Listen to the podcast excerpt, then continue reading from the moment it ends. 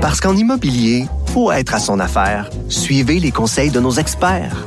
Via Capital, les courtiers immobiliers qu'on aime référer. Bonne écoute.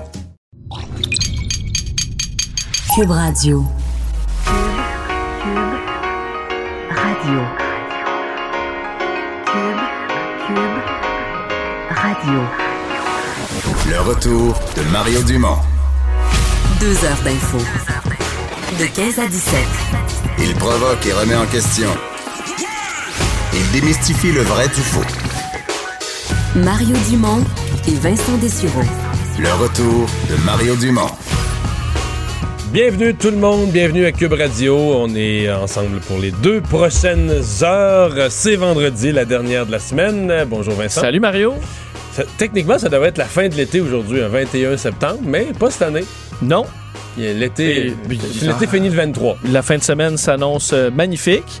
L'été. L'été. L'été, aujourd'hui, c'est super. l'été. Alors, euh, pour ceux qui voudront aller se promener euh, dans le... Mais tu sais, sauf que c'est normal, c'est le bout, tu vas te promener dans le bois, puis ça commence à être coloré, mais c'est un peu en retard Ouais. cette année. Mais le printemps était un peu en retard aussi. Mais moi, je vais être. C'est vrai. La, la- la grande énigme du week-end, je vais être au chalet, c'est sûr. C'est est-ce que tu te baignes ou pas? Ouais.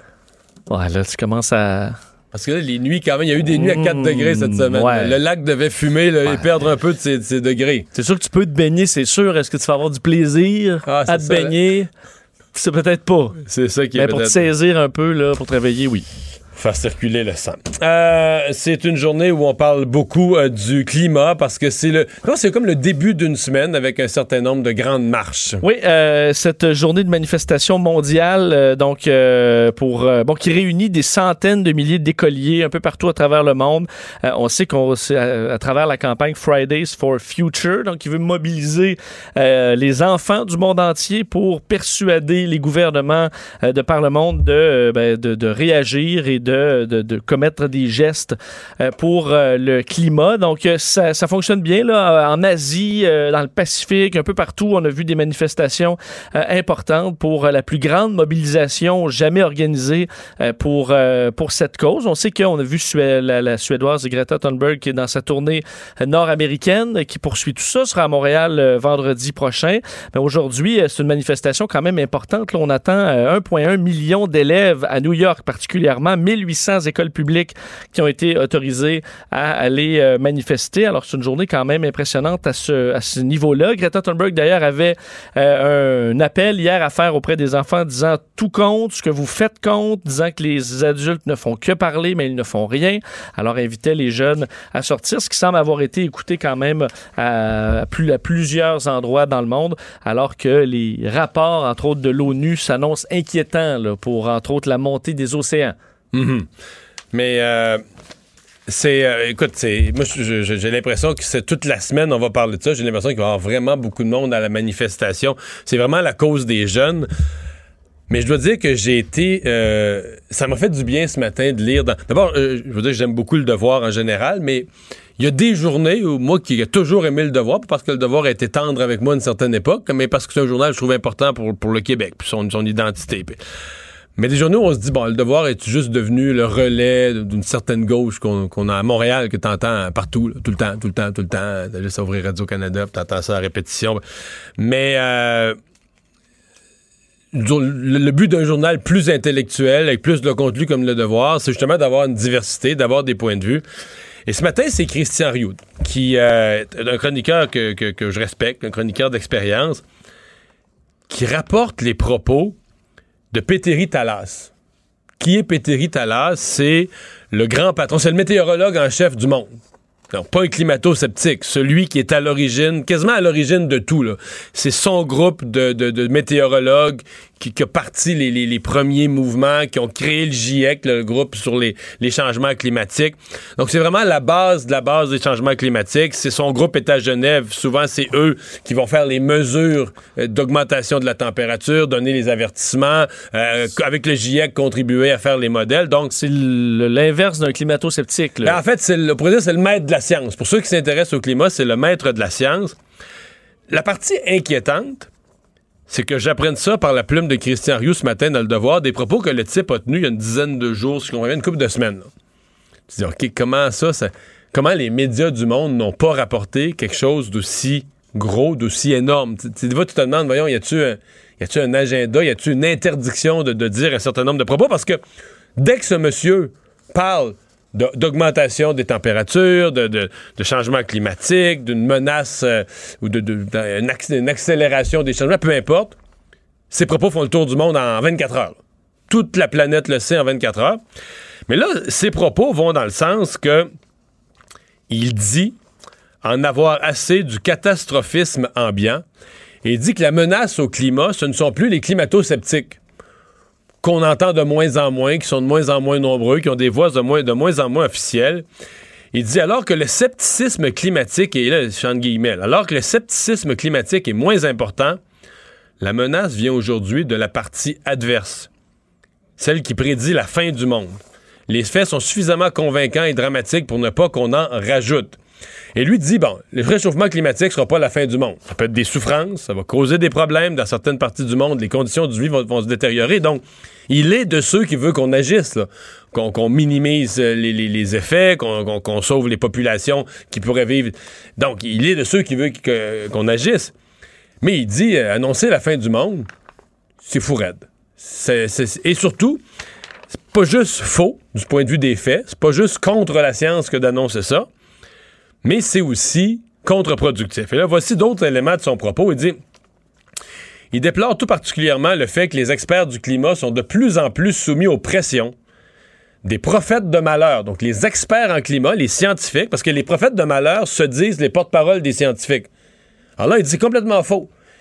Les prophètes de malheur sont les ennemis des scientifiques. Donc, il dit les experts du climat sont de plus en plus soumis aux pressions des prophètes de malheur et d'extrémistes qui, dit-il, lisent les rapports du GIEC comme des versets de la Bible.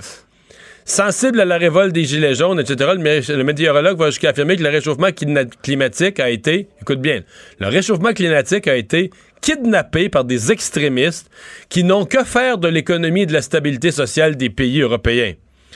Pour lui, la plus- l'idée la plus absurde demeure celle selon laquelle on contribuerait à ralentir le réchauffement climatique en ne faisant plus d'enfants. Ils sont plusieurs à avoir dit ça. Ils sont plusieurs adultes à avoir mis ça aussi dans la tête des jeunes De plus en plus. c'est. c'est- Je vais presque parler d'un crime grave, là. Les adultes qui ont tenu ces propos-là vont devoir en être tenus responsables. Donc, il dit une idée qui ne fera qu'ajouter au malheur du monde. Donc, le, météorologue en chef dit arrêtez ça, là. Ben, Faut- Comme le, le- le- le- le fait que les études sont inutiles si on n'a pas de planète. là. C'est Si fou. ça attaché. empêche des gens à aller dans des hautes études, ben là, on va se priver d'ingénieurs puis de talents de, de qualité pour régler des problèmes. Ouais. Donc, euh, il dit, lui, la panique n'est pas bonne conseillère, et etc., sur un sujet aussi, euh, aussi euh, complexe, etc. Bon, il dit, ben, il, il y a d'autres exemples là, plus européens. Il parle, entre autres, en Allemagne. En Allemagne, ben, c'est drôle parce que c'est, il y a beaucoup de parallèles. Là, je, veux- je veux le, le- le lire, ce paragraphe-là, parce qu'il y a des parallèles à faire avec le Québec. En Allemagne, la sortie du nucléaire, parce que les environnementalistes ont fait énormément de pression au point de faire plier le gouvernement allemand pour sortir du nucléaire. Il dit, en Allemagne, la sortie du nucléaire a fait capoter la transition énergétique, parce qu'évidemment, là, on a, on a ramené... Le nucléaire a ses défauts, les déchets nucléaires, mais il évite le CO2, là. L'éolien peut pas compenser Mais pour non, la mais non, fermeture l'éolien, du, du mais nucléaire. non, mais non. Il dit donc, le- donc, est reporté au calendrier grec la réduction des émissions de CO2. Il dit, après avoir construit à coups de milliards de gigantesques parcs d'éoliennes dans le Nord, voilà le pays confronté aux mêmes écologistes, mais qui cette fois refuse de laisser passer les lignes de transport destinées à alimenter les, ré- les régions du Sud. Et ça, c'est au Québec, là. Les mêmes écologistes qui aujourd'hui a- applaudissent l'hydroélectricité en disant, hey, nous autres au Québec, on a ça. puis- Mais moi, je les combattais quand il fallait construire des barrages. Puis on voulait faire grande baleine, mais tout ça. Parce qu'ils étaient contre, résolument contre. Résolument contre. Mais là, maintenant, c'est merveilleux parce que là, ça donne qu'on a changé de discours, c'est changement climatique. Mais, sais-tu quoi? Propose de passer une ligne électrique pour amener l'électricité à New York. Propose d'amener une ligne électrique à Toronto. Fais le tracé, là. Puis tous les mêmes écologistes, village par village, tu vas les avoir sur ton chemin, là. Pour dire que la ligne électrique passe, puis tout ça. C'est sûr. Ben, même si on ajoute un nouveau barrage ou des parcs donc, éoliens, ça a été l'électricité, problématique c'est- aussi. L'électricité, c'est merveilleux. Tant que tu construis pas de barrage puis de ligne pour la transporter. Ils vont être fiers de dire qu'ils ont acheté une voiture électrique, Oui. mais il faut la brancher quelque part. Non. Non. Non. Faut l'avancer. Faut que ça soit magique. Faut pas qu'on pas de barrage, pas de ligne électrique. Donc, euh, c'est, je vais dire, c'est, c'est un texte euh, extrêmement solide, puis qui remet comme un peu les choses en perspective, de dire, wow, là, euh, entre ne pas reconnaître les changements climatiques, puis ne pas souhaiter d'action des gouvernements, puis parler de la fin du monde, il y a une marge. Et autant il faut entendre le message de nos jeunes, autant il faut que les adultes, les gouvernements entendent le message des jeunes qui sont dans la rue et qui disent on est préoccupés par notre planète. Autant les adultes ont aussi un devoir de dire aux jeunes, d'expliquer, de dire aux jeunes, oui, oui, oui. Puis oui, on accélère, puis oui, on vous entend, puis oui, on va bouger, mais je serais curieux de savoir, les jeunes qui vont marcher dans les rues au Québec, combien comprennent vraiment que le Québec a été un pionnier, le premier à faire partie de la bourse carbone, que ça a augmenté de 5 sous la taxe sur l'essence, qu'elle va... puis que d'autres provinces, par exemple, que l'Ontario l'a pas fait. Je serais, curieux de savoir, par exemple, des jeunes Ontariens, puis des jeunes Montréalais, puis des jeunes Torontois qui marcheraient côte à côte, là, combien savent vraiment qu'est-ce qui se fait dans la province de l'un et de l'autre? D'après moi, on le sait peu. C'est-à-dire qu'on est peu informé sur ce qui se fait ou ce qui se fait pas, ce, que sont vraiment les politiques, puis on. Puis c'est pas, pas, pas mal de demander au gouvernement d'en faire plus. en toute matière, les gouvernements peuvent en faire plus. Toujours. On peut toujours en faire un peu plus. Mais est-ce qu'il y a vraiment une compréhension de ce qui se fait? Je sais pas. Ben, moi, je me souviens, parce que sais, je on se met, mettons, euh, quand j'étais plus jeune, moi, une des problématiques, c'était, euh, je me souviens à l'époque du documentaire L'erreur boréale. C'était un documentaire comme très fort sur les coupes à blanc au Québec. Mais j'avais l'impression, avec le discours de certains de mes profs à l'époque, qu'il n'y avait pas un arbre au Québec. Là. Tu sais, qu'il n'y avait plus un arbre nulle part, puis que tout avait été euh, euh, coupé à blanc. Que je peux pas imaginer ce qu'aujourd'hui j'aurais en tête si, tu sais, je veux dire, le dossier des coupes à blanc versus ce dont on parle aujourd'hui en termes de, de catastrophe. Ah ouais. À quel point je, je Mais c'est capoterais. vrai là. qu'on a dit ça au monde qu'il y avait eu des coupes à blanc partout puis que les forêts étaient toutes coupées. Ben, moi, c'est sûr que j'avais l'impression, en regardant écoutant Alors que mon, mon professeur. en- faux, faux, faux, archi faux. Euh, Ce qui était vrai, puis là où le message d'un disons, d'un- Richard Desjardins, qui est un pamphlétaire, donc qui n'est pas un scientifique, qui, qui lance des... tu- On dire un impressionniste. Tu lances des grosses affaires qui font... C'est vrai que ça a forcé quand même la politique forestière, euh, des meilleures techniques de coupe. Aujourd'hui, on fait de la coupe par rangée qui amène une meilleure régénération. J'ai travaillé là-dedans, la régénération naturelle. Les arbres ont poussé, il y en a beaucoup qui ont Ben, poussé. les arbres ont poussé, mais ce qui- la différence, c'est qu'il y a une étape, euh, une- un moment où on faisait beaucoup de reboisement. Maintenant, on en fait moins. Mais c'est pas, c'est pas négatif, c'est positif. Le reboisement, la régénération naturelle, c'est beaucoup mieux que le reboisement artificiel, que tu plantes des petits arbres. Donc, on essaie de laisser la forêt dans un état qu'elle va se régénérer d'elle-même. Donc, les petits arbres, dans le fond, vont pousser tout seuls, ce qui est beaucoup mieux. Mais euh, moi, ce qui me fascine quand on parle d'environnement, c'est que c'est difficile de parler parce que les gens savent rien. Euh, tu sais, mettons qu'au Québec, savais-tu que on fait plus de papier avec un arbre? Il n'y a plus un arbre qui est coupé pour faire du papier. Personne ne sait ça, là. Parce que moi, je parle aux gens de l'industrie. Dans l'industrie, présentement, des pâtes à papier au Québec, il n'y a plus un arbre qui est coupé pour faire du papier. On Tout le papier. C'est du euh, recyclage. des- oui, du papier recyclé ou des branches, des résidus. euh, de- on ne coupe plus un gros arbre pour faire du papier. Je comprends. C'est ce qui reste après qu'on ait scié le- tout, tout- tout le bon. C'est ça. On fait du papier avec ça. C'est ça.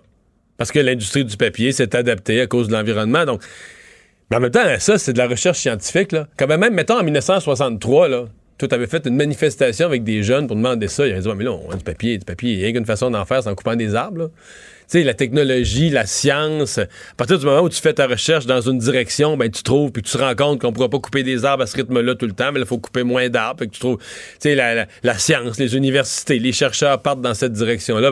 Et, c'est un peu pour ça que je trouve que en matière de climat, faut quand même rester optimiste. là. veut dire, il va. On pense à la, autour de la couche d'ozone. On a arrêté les CFC, c'est quoi, en 94. Rapidement, les ça plus s'est- acides. Ben, les plus acides. Moi, moi, j'étais trop pas- jeune. Non, j'étais là-dedans. Ben oui, on voyait autour des, des flaques d'eau, là, euh, des fois, il y avait une petite. euh, c'était jaunâtre, là. C'était les plus acides. là. Moi, plus acide que trop dans la couche d'ozone. Ben moi, j'étais dans les le bas coupes du à fleuve, blanc, ils nous- c'était la catastrophe. Ouais, mais moi, il nous avait annoncé dans le bas du fleuve que c'était fini les érablières. Le sirop d'érable, goûtez-y bien, là.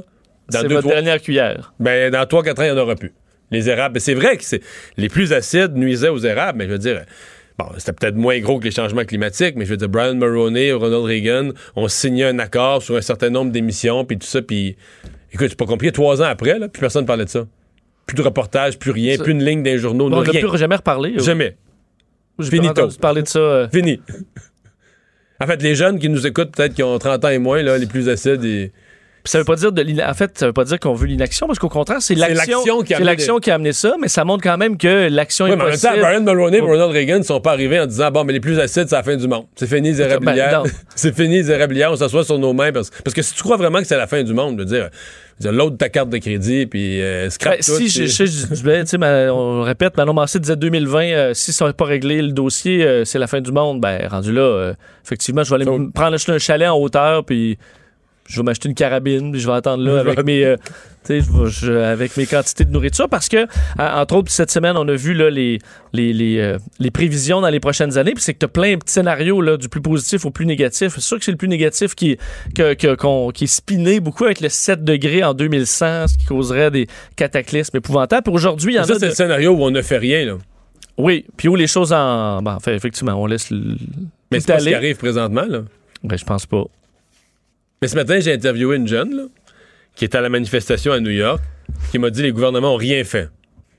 Tu sais, les gouvernements ont rien fait, là. Mettons, au Québec, la taxe sur l'essence qui a été rajoutée, pas toutes les autres taxes sur l'essence, juste, juste, juste le marché carbone pour le climat. J'ai plus, je sais, c'est, c'est- on a 4-5 milliards qu'on a. Les citoyens, oublie les gouvernements, les citoyens ont payé 4-5 milliards. T'as quelqu'un qui arrive à la TV et dit rien fait. Ben, on l'a payé, là, tous. Pour total, ça a fait des milliards. C'est allé dans le fond vert, ça a peut-être pas été bien utilisé. Bon, c'est encore plus frustrant pour les citoyens. Mais tu sais, pour les citoyens, se faire dire, oh, faut rien fait. Jamais rien fait. Ben non, c'est pas vrai, là.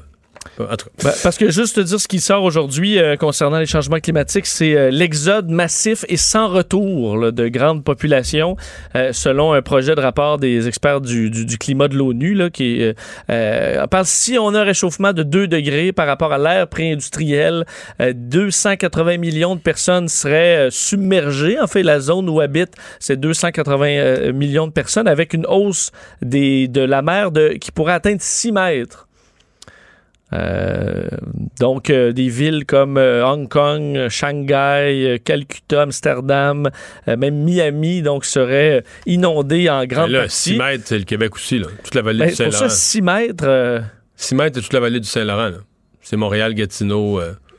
je vous disais, ça fait une bonne quinzaine d'années qu'on parle de hausse des... mettons, on est à combien de, de L'hôpital de Rivière-du-Loup est correct. Il est tellement juste- haut d'une côte. Tout le monde se réfugie à l'hôpital de Rivière-du-Loup. Tu rebâtiras dans, Autour de dans ça. ce coin-là. Et Mais là, non, on, mais on pose la question, est-ce qu'on doit se, se mettre des digues protectrices? Mais d'autres disent, est-ce qu'on veut vivre euh, dans une cuvette, là, où, par exemple, un attentat terroriste ou une tempête pourrait tout simplement briser la digue et inonder au complet une, euh, une grande ville? Alors, euh, c'est la situation qui est décrite aujourd'hui par euh, euh, ce projet de rapport. Un mot sur la journée de campagne électorale. Euh, D'abord, euh, avant de tomber dans les, les- les engagements, etc., il y a M. Trump qui s'est invité dans la campagne canadienne par la bande. Oui, situation un peu surréelle quand même de voir euh, Donald Trump réagir à un dossier de racisme envers Justin par, Justin Trudeau. Alors Donald Trump aujourd'hui, Moi, j'ai aimé sa première phrase. Ça c'est qu'il voulait pas se faire Il poser. a dit, Ah, j'aurais aimé mieux qu'on me pose pas la question. Ah, mm. C'est comme, comme une sorte de diplomatie envers. Parce que c'est sûr que ça y tentait d'envoyer un petit coup de jarnac à Justin Trudeau. là. Mais pour faire semblant d'être diplomatique puis d'être Ouais. bon joueur avec Justin Ah, Trudeau. ça- j'aurais pas voulu. Moi, j'aurais préféré qu'on me pose pas cette question-là. Il Il m'a fait, dit il quand m'a même que, rire. que les Justin, euh, tu sais, s'entendait bien. C'est toujours bien entendu avec Justin. Bon, c'est complètement faux. Mais euh, bon, c'est dit surpris quand même par euh, la photo et aussi par le nombre de photos. Je fais entendre le, le président.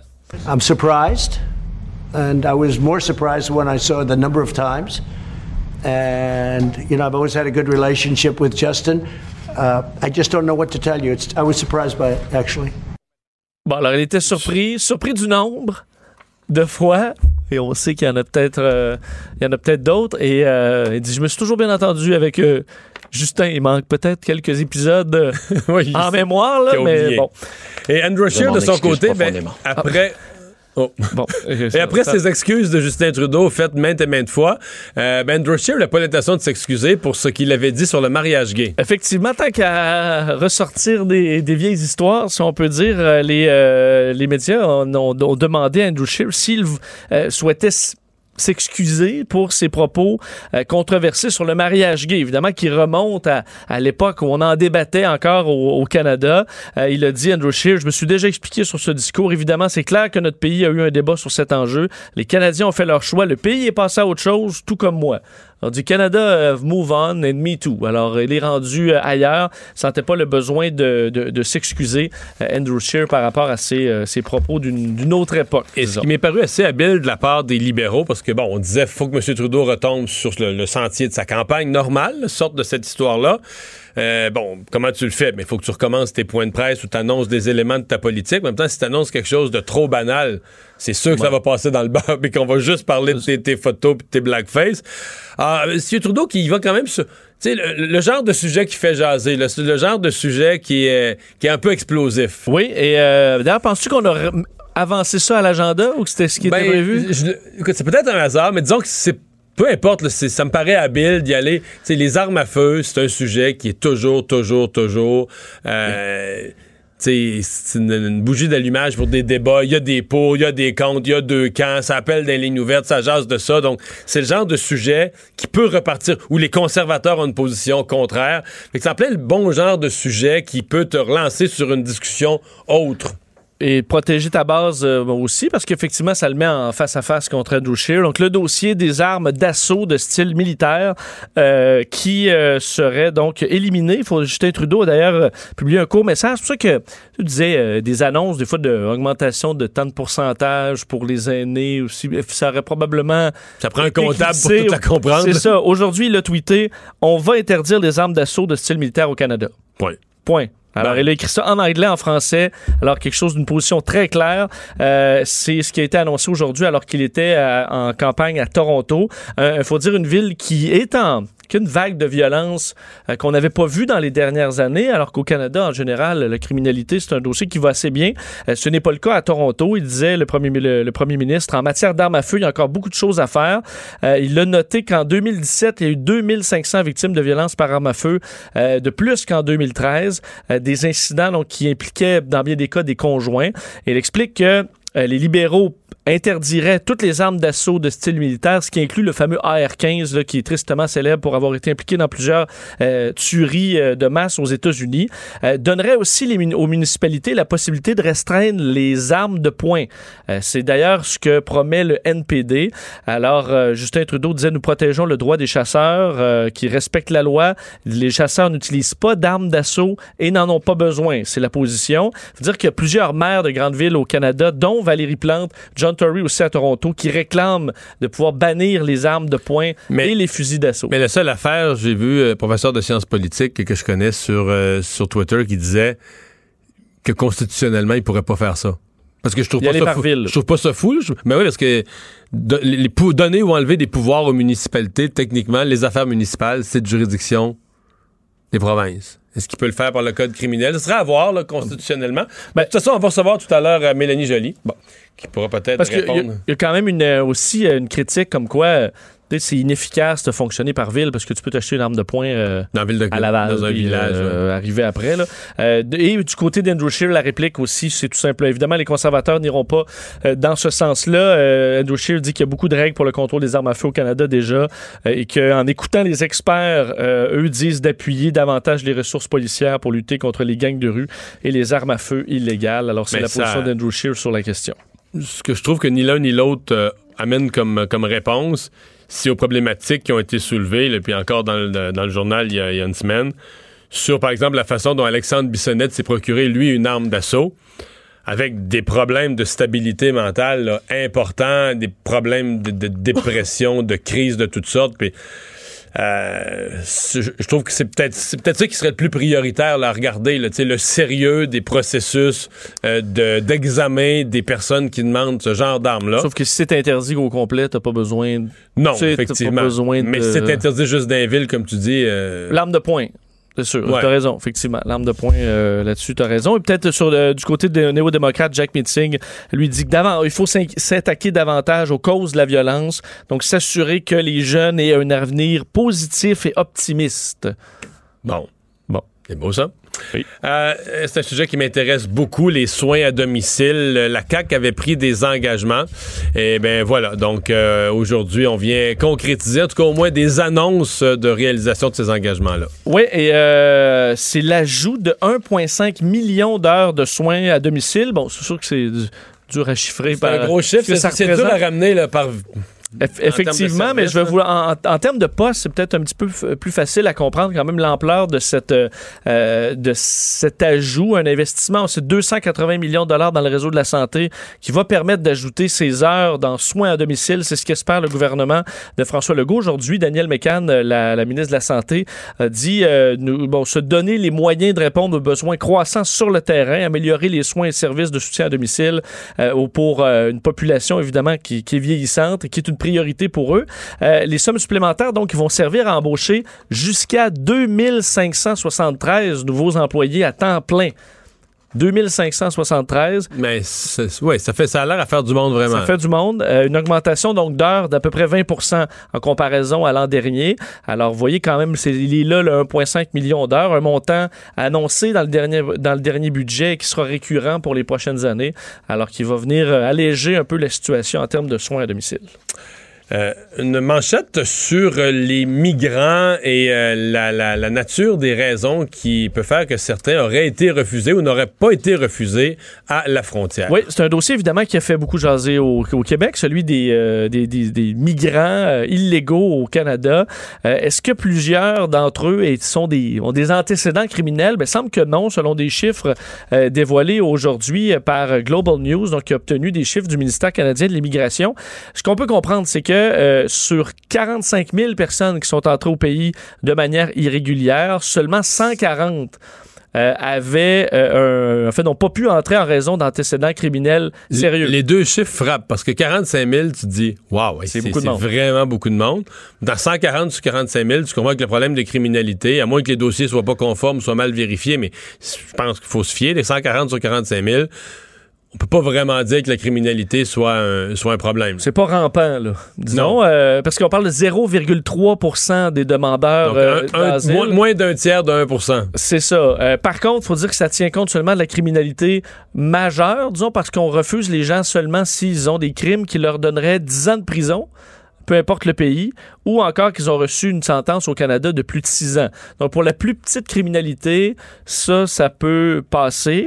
Euh, alors, ça veut on pas parle dire... quand même de crimes. On a vérifié que les crimes très graves, là, parce que pour Ben, avoir. Ça, faut dire, dans plusieurs pays, les peines, les peines sont plus sévères sont quand même, euh, ça monte assez vite, mais tu as raison qu'il peut y avoir quand même des vols, toutes sortes de plus petites criminalités. qui Vol, peut- drogue, euh, faut t'en fasses beaucoup avant d'arriver dans ce genre d'année de prison. C'est ça, donc ça peut se retrouver quand même là.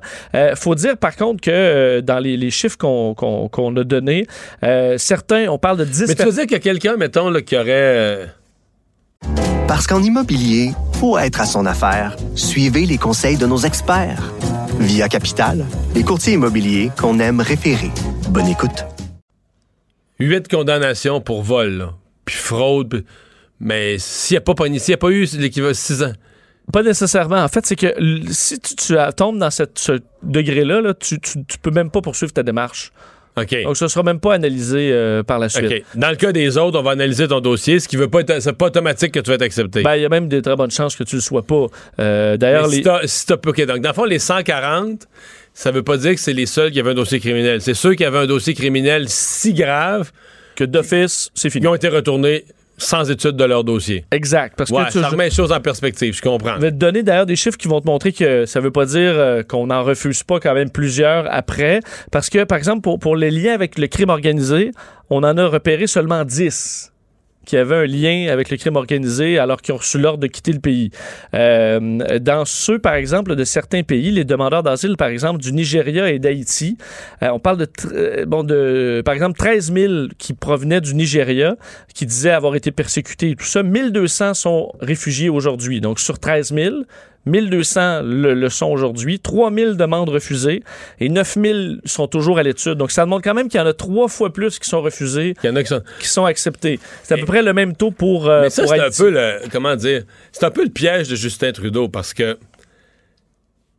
Comme il, il veut. Bon, là, on va dire cette semaine, là, il s'est fait prendre avec ses vieilles photos, mais comme il veut tellement passer un message d'ouverture et tout ça, il y a eu de la misère à dire. Je pense qu'il avait dit ça la première journée, il dit regardez, là, ils ne seront pas acceptés, la- une grosse partie ne seront pas acceptés, plus que la moitié ne seront pas acceptés parce que nos lois s'appliquent. Pas qu'on veut qu'ils ne soient pas acceptés, mais les gens veulent que les lois s'appliquent. Ça va l'air les- juste d'une passoire pour bien des gens. c'est ça, ça avait l'air d'une passoire. Mais comme M. Trudeau, en fait, c'est ses ministres. Moi, je me souviens, j'ai reçu en entrevue Marc Garneau qui venait me dire, M. Dumont, les lois vont s'appliquer, tout ça, mais ça vient d'un ministre. Ah, pourquoi, pourquoi le premier ministre dit pas ça? Pourquoi le premier ministre passe. Parce que le premier ministre, lui, veut soigner son image mondiale du type ouvert. Fait qu'il ne veut pas qu'on entende de sa bouche que le Canada a des règles, que le Canada a des lois qui existent. Parce que là, dans le fond, il va se faire accuser. Ouais, mais là, vous appliquez les mêmes lois, tu comprends? Les, les, les, les gens de les mêmes lois que Stephen Harper, puis vous empêchez les réfugiés de rentrer, puis c'est épouvantable. Et que lui, il veut pas avoir l'air de ça. Fait qu'il laissait aller ses ministres, Ralph Goodale en anglais, puis euh, Marc Carnot en français, expliquer les lois, puis dire non, non, les lois vont s'appliquer. Puis effectivement, on se rend compte que Ben, le système filtre énormément parce que je te donnais des chiffres au Nigeria, mais tu prends Haïti, euh, ils ont eu 7800 demandes. 900 pour l'instant sont, reconnus comme, euh, comme réfugiés. 2700 formellement refusés. Donc trois fois plus aussi. Trois fois plus encore. C'est à peu près le, le même taux. Peuvent quand même porter ce- cette cause-là en appel, mais euh, ça montre que tu as. Non, parce que l'autre crainte, de, de- quand on disait que c'était une passoire, l'autre crainte, c'est que, par- mettons, euh, les refusés, là, tu nous parles, il y en a trois fois plus qui sont refusés. Là, ils peuvent aller en appel. Puis s'ils pensent vraiment qu'ils vont perdre en appel, et c'est là que certains experts ont une crainte, c'est que là, ils vont rentrer ce qu'on appelle sous le radar. Là, ils vont rentrer, ils vont se dire, regarde, là, moi, si je veux rester au Canada, c'est clandestinement. Dans le fond, l'appel, là, je me présenterai pas là, je me présenterai même pas à face là, tu comprends? Et là, ils commencent à vivre clandestinement. Donc, euh, c'est sûr qu'ils sont coincés, là. Ils peuvent pas avoir une carte d'assurance sociale et qu'ils pourront pas avoir un vrai emploi. Ils vont toujours travailler au noir. Ce qui fait des employeurs vont pouvoir les exploiter au salaire minimum. Mais il y en a bien, en bas du salaire minimum. Mais il y en a qui vont accepter ça. Ils vont dire, je suis mieux, je suis encore mieux de rester au Canada sans protection sociale, euh, sans carte d'ass- d'assurance, sans numéro d'assurance sociale, à travailler en dessous de la table. C'est encore mieux comme ça, là, avec le- la pire vie au Canada, dans le fond, c'est mieux que retourner à Haïti. retourner dans mon pays. Fait qu'une vie, on va dire, de, en, bas du, en, en bas du niveau de la vie normale au Canada, puis en bas des droits, puis en bas des lois, puis en bas de tout, je suis quand même au Canada. Je gagne des piastres, je vais au magasin, euh, tu sais. euh, mais tu vis clandestinement, c'est pas évident. Parce qu'on peut quand même se dire que dans les. euh, tu sais, le, le pourcentage qui est accepté, là, il y en a probablement qui. Beaucoup là-dedans qui travaillent, qui veulent s'intégrer, Ah, ben oui, ben oui, ben qui oui. c'est le rêve de se retrouver au Canada. mais- mais en fait, Je- dans ceux qui sont refusés, là, il y en aurait probablement qui auraient été de très bons citoyens puis qui auraient travaillé fort. C'est juste que ça peut pas marcher de même.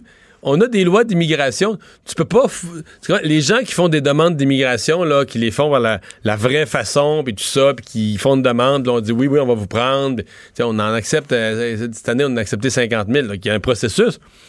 Tu peux pas faussement rentrer comme réfugié, c'est juste ça. C'est pas que c'est du moins bon monde. C'est juste que si tu rentres, quand tu rentres faussement comme réfugié puis que t'es pas un réfugié, que tu réponds pas aux définitions, mais là tu viens comme, ben pareil comme quelqu'un qui, qui coupe la file, là. Tu sais, qui va au cinéma puis qui fait semblant qu'il voit pas que la file, la file, elle tourne le coin Oui. puis qui se faufile dans le fil qui passe devant tout le monde. C'est juste, c'est aussi plate que ça. C'est que tu te dis, ben regarde, moi là, les lois d'immigration du Canada, si j'avais fait ma demande, j'aurais peut-être attendu deux, trois ans puis je me serais peut-être fait dire non. Fait que j'ai trouvé une façon, en rentrant faussement comme réfugié, bing bang, je suis rentré puis j'ai passé devant tout le monde. C'est ça qu'un un pays peut pas permettre de contourner ses propres Non. lois. Parce qu'il y en a d'autres à côté qui ont suivi Il y en les a d'autres démarches qui qui sont en attente. Ben oui. Pour des raisons tout aussi légitimes. euh, Dans Ben, exactement. Euh, on va aller à la pause euh, dans un instant. Hey, c'est vendredi, on va se permettre de parler musique. Quel est le plus grand groupe métal de tous les temps? Écoutez, il y a même une étude là-dessus. là. Le retour de Mario Dumont. Joignez-vous à la discussion. Appelez ou textez 187 Cube Radio. 1877 827 2346.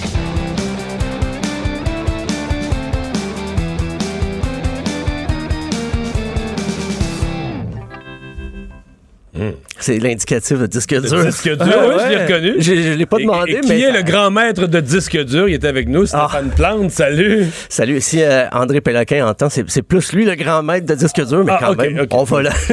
T'es notre grand maître qui vient à Ah, Cube, à nous. Là. c'est beau, Euh. Stéphane, euh, c'est toujours l'affaire la plus risquée de dire qui est le plus grand de ceci, de cela. Oui. Et là, on est allé avec des méthodes, bon, faut mettre le mot scientifique entre guillemets, ou comptable, en tout cas méthodologique avec des chiffres à l'appui pour dire qui est le plus grand groupe de métal. Et oui, et la PAM, c'est pas très surprenant, mais c'est Metallica qui l'emporte. Ah ouais? C'est oui, c'est le, le Polestar qui est une publication spécialisée qui compile comme ça les, euh, les entrées d'argent, les revenus liés avec euh, des, des tournées, vente d'albums, même la vente de marchandises.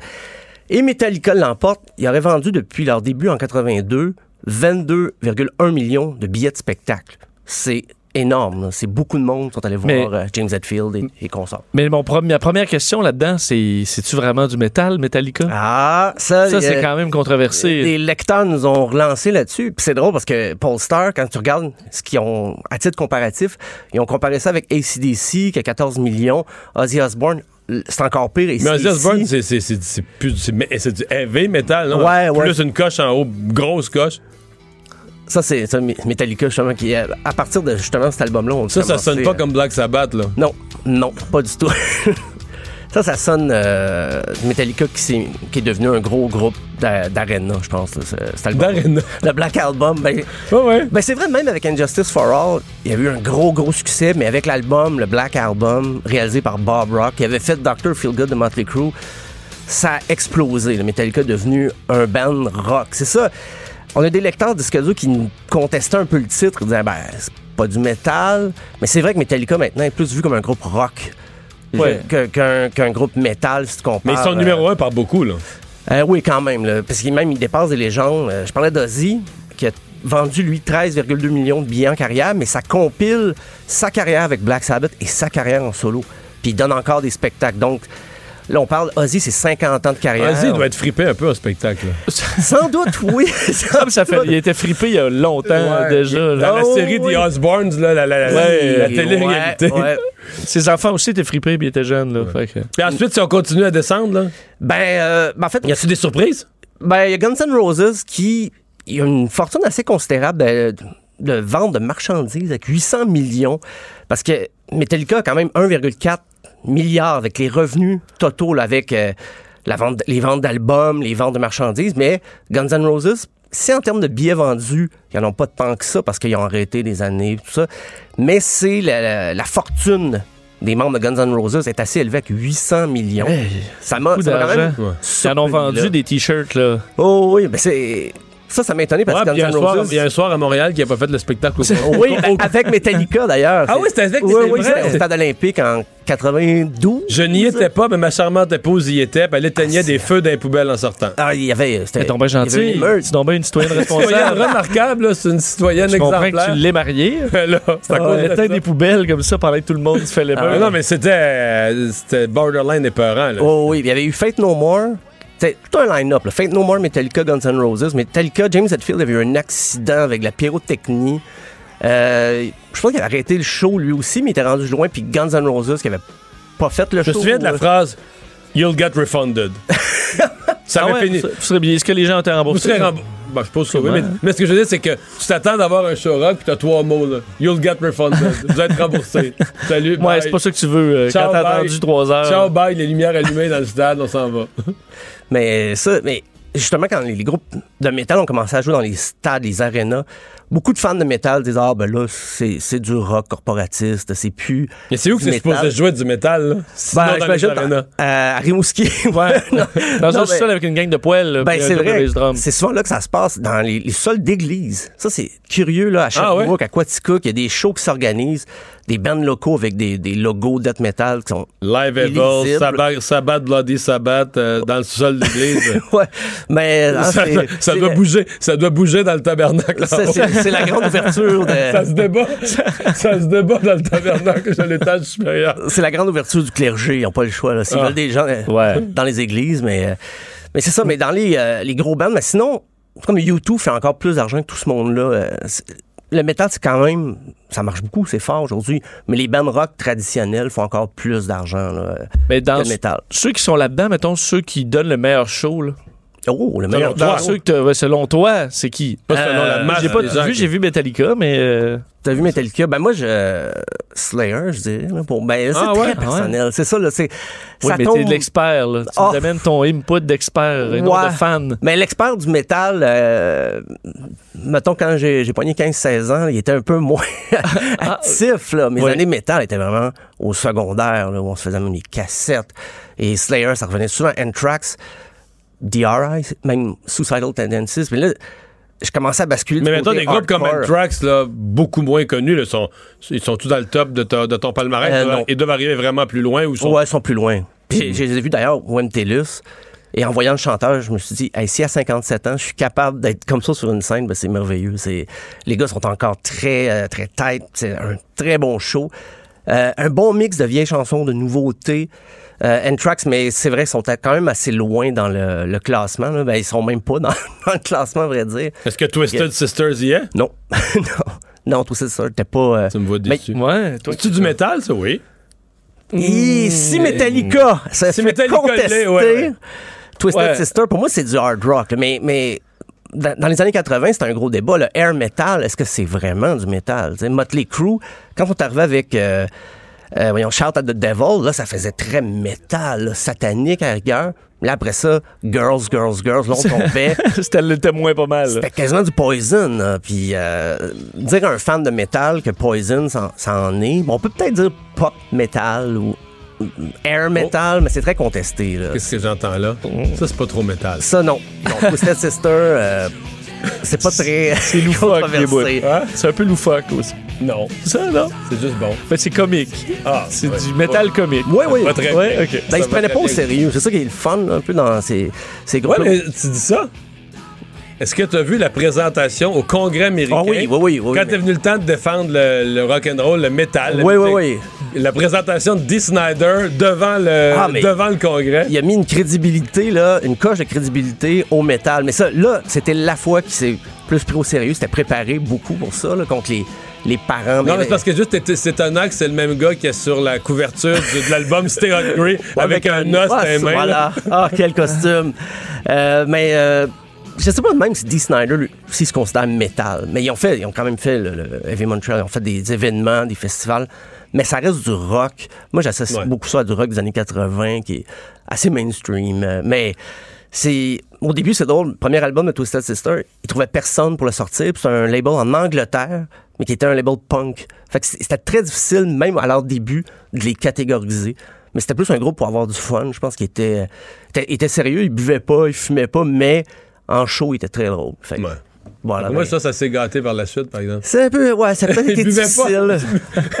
Les gens se rappellent de deux Ça- tunes, on s'en- on s'entend. C'est I Wanna Rock, euh, We're Not Gonna The Take Price. It. Ah, mais toi, toi, t'es un Ouais, grand c'est fan. Ouais, Moi, je me souviens de deux c'est tunes, là, je te confirme. The Price, c'est quoi The Price? Tu viens de Stay Hungry aussi, je suis sûr. The Price? Ah ouais, c'était Hungry quand même. Faites un, extrait. Mettre le price, là, qui va. C'est quoi The Price? Bon, on a fini? Oui. On va aller à la pause sur une des meilleures chansons de Twisted Sisters. Je vois Max qui cherche. tu vois, tu y as pas donné de Elle- pas au bout du doigt, celle-là. Elle pas au bout de l'index, celle-là. On va à la pause.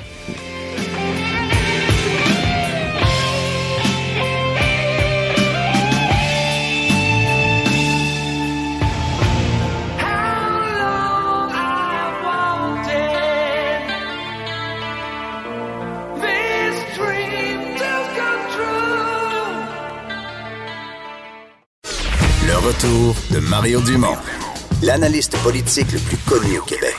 Cube Radio. Autrement dit. C'est le moment de la chronique culturelle. Bonjour, Anaïs. Bonjour. Vendredi. Ben là, c'est vendredi, il y a plein de nouveautés musicales. Moi, je arrête ça, là. Bon, parle-nous de Safia Nolin. Safia Nolin qui est arrivée avec un album surprise, euh, Reprise volume 2. Donc, elle avait déjà fait un album, donc Reprise volume 1 en 2017. Et là, elle revisite euh, des chansons de Les Bébés, Indochine, Gabriel des Trois Maisons, du Céline Dion. Donc, on parle Puis elle, retravaille vraiment. C'est pas la même affaire. C'est pas un karaoké, là. C'est pas un karaoké, mais ça- je vais vous faire entendre, Ok. là. C'est du Safia, Céline. J'aime Safia, j'aime Céline, donc j'aime ça. On l'écoute. Je fais les routes et je fais les frontières. Je sens, j'écoute et j'apprends, je vois. Le temps s'égoutte au long des fuseaux horaires. Je prends, je donne, avais-je le choix. C'est bon! Ben, c'est planant. Faut Ben, c'est tu- planant, tu oui, c'est sûr. T'écoutes pas ça au gym, là. Tu tu fais pas un sprint là-dessus, mais ça, tu pars à la course, tu te défonces Tu là-dessus. ralentis un peu. Ouais, c'est ça. c'est ça.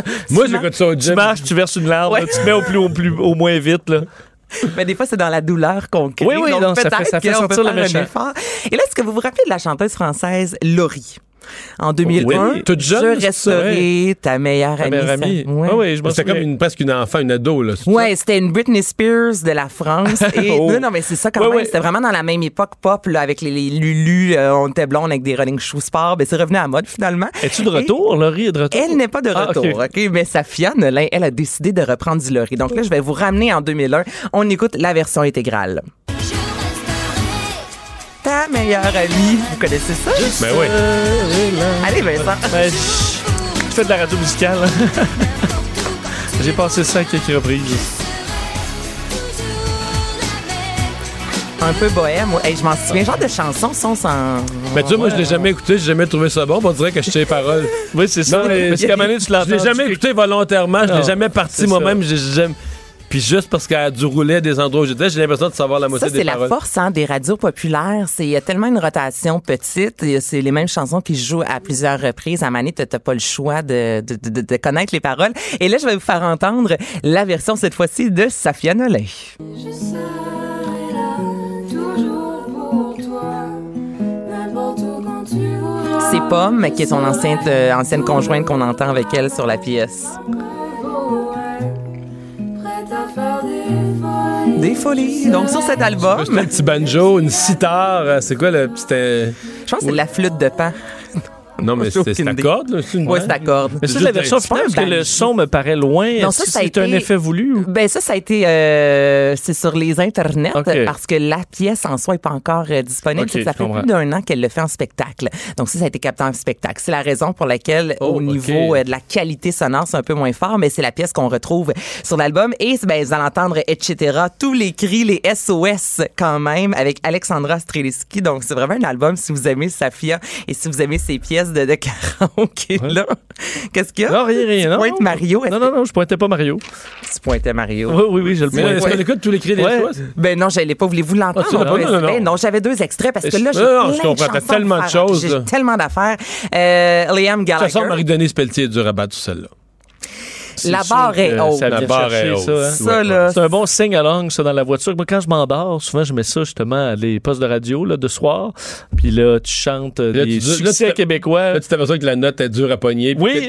Tu chantes, t'as réveillé, Oui, mais, mais- tu la gages. Tu la gages tristement. tu là. mets le volume plus fort, puis là, t'as l'impression que t'es sa note. Mais c'est là, une tune de gang aussi le soir à minuit, une heure, quand t'as pris quelques verres dans le karaoké. Oui. Ah oui.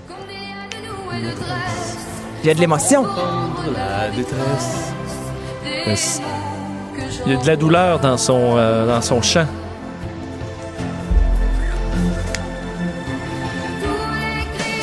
SOS. Bon. Non, non, pogne pas la note, pogne pas la note. Hey, tu me parles de a aucune Liam. chance que je la pogne là. Tu me parles de Liam Gallagher. Liam Gallagher qui revient avec un nouvel album, son deuxième Why Me, Why Not, et je vais vous faire entendre la chanson One of Us.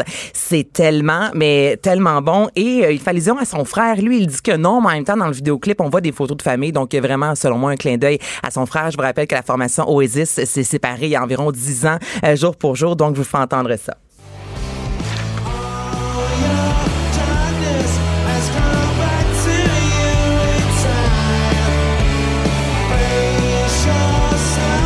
On reconnaît la voix là, à la Oasis. Je trouve que c'est vraiment bon pour avoir entendu deux, trois chansons de l'album. Ça, c'est un album, je trouve, qu'on met dans la voiture. Tu t'en vas à Québec, du soleil, un café, t'écoutes l'album. Vincent, c'est toi, là, tu Ça, t'en c'est vas à ben, ça, Québec? c'est toi, Vincent. Ben oui, ben oui. à Québec? Ben moi, je, oui. Vincent Soleil, écoutait pas. Vincent écoutait pas. Ce que vous venez d'entendre, train de- c'est le marqueur de Vincent. Oui, qui est en train de lire une dernière nouvelle. Mais, euh, Vincent prépare toujours une nouvelle de dernière heure. mais, là.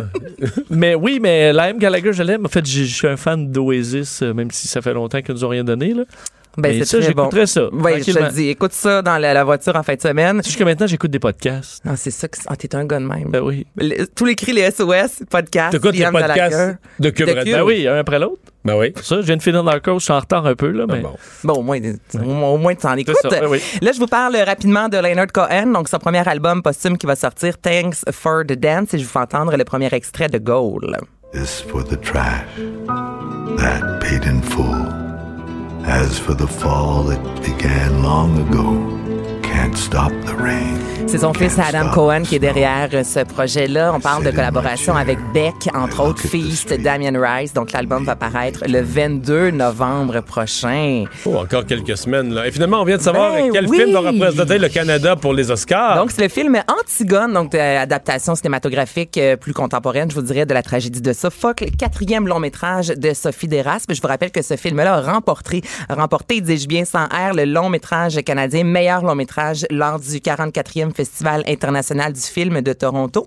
Et le film va prendre l'affiche le 8 novembre prochain. Et pour être dans la course aux Oscars, le film doit avoir été au moins une semaine dans une salle quelconque au cinéma anglais. Donc, il y a quelque part au Canada qui a eu, euh, il y a une salle qui a eu le droit d'avoir le film pendant une semaine et c'est la raison pour laquelle le film a pu être présenté et qu'il fait partie euh, des 80 films présentés dans le monde et euh, nous saurons dans quelques semaines le, les cinq films en fait qui vont être officiellement dans la course aux Oscars qui auront lieu le 9 février 2020, 92e cérémonie. Parce que de mémoire, Sophocle ne l'avait pas tout de suite adapté pour le cinéma après l'écriture. Non, mais c'est ça, c'est Un ça petit délai, euh, Il y a un délai. tec- technique, là.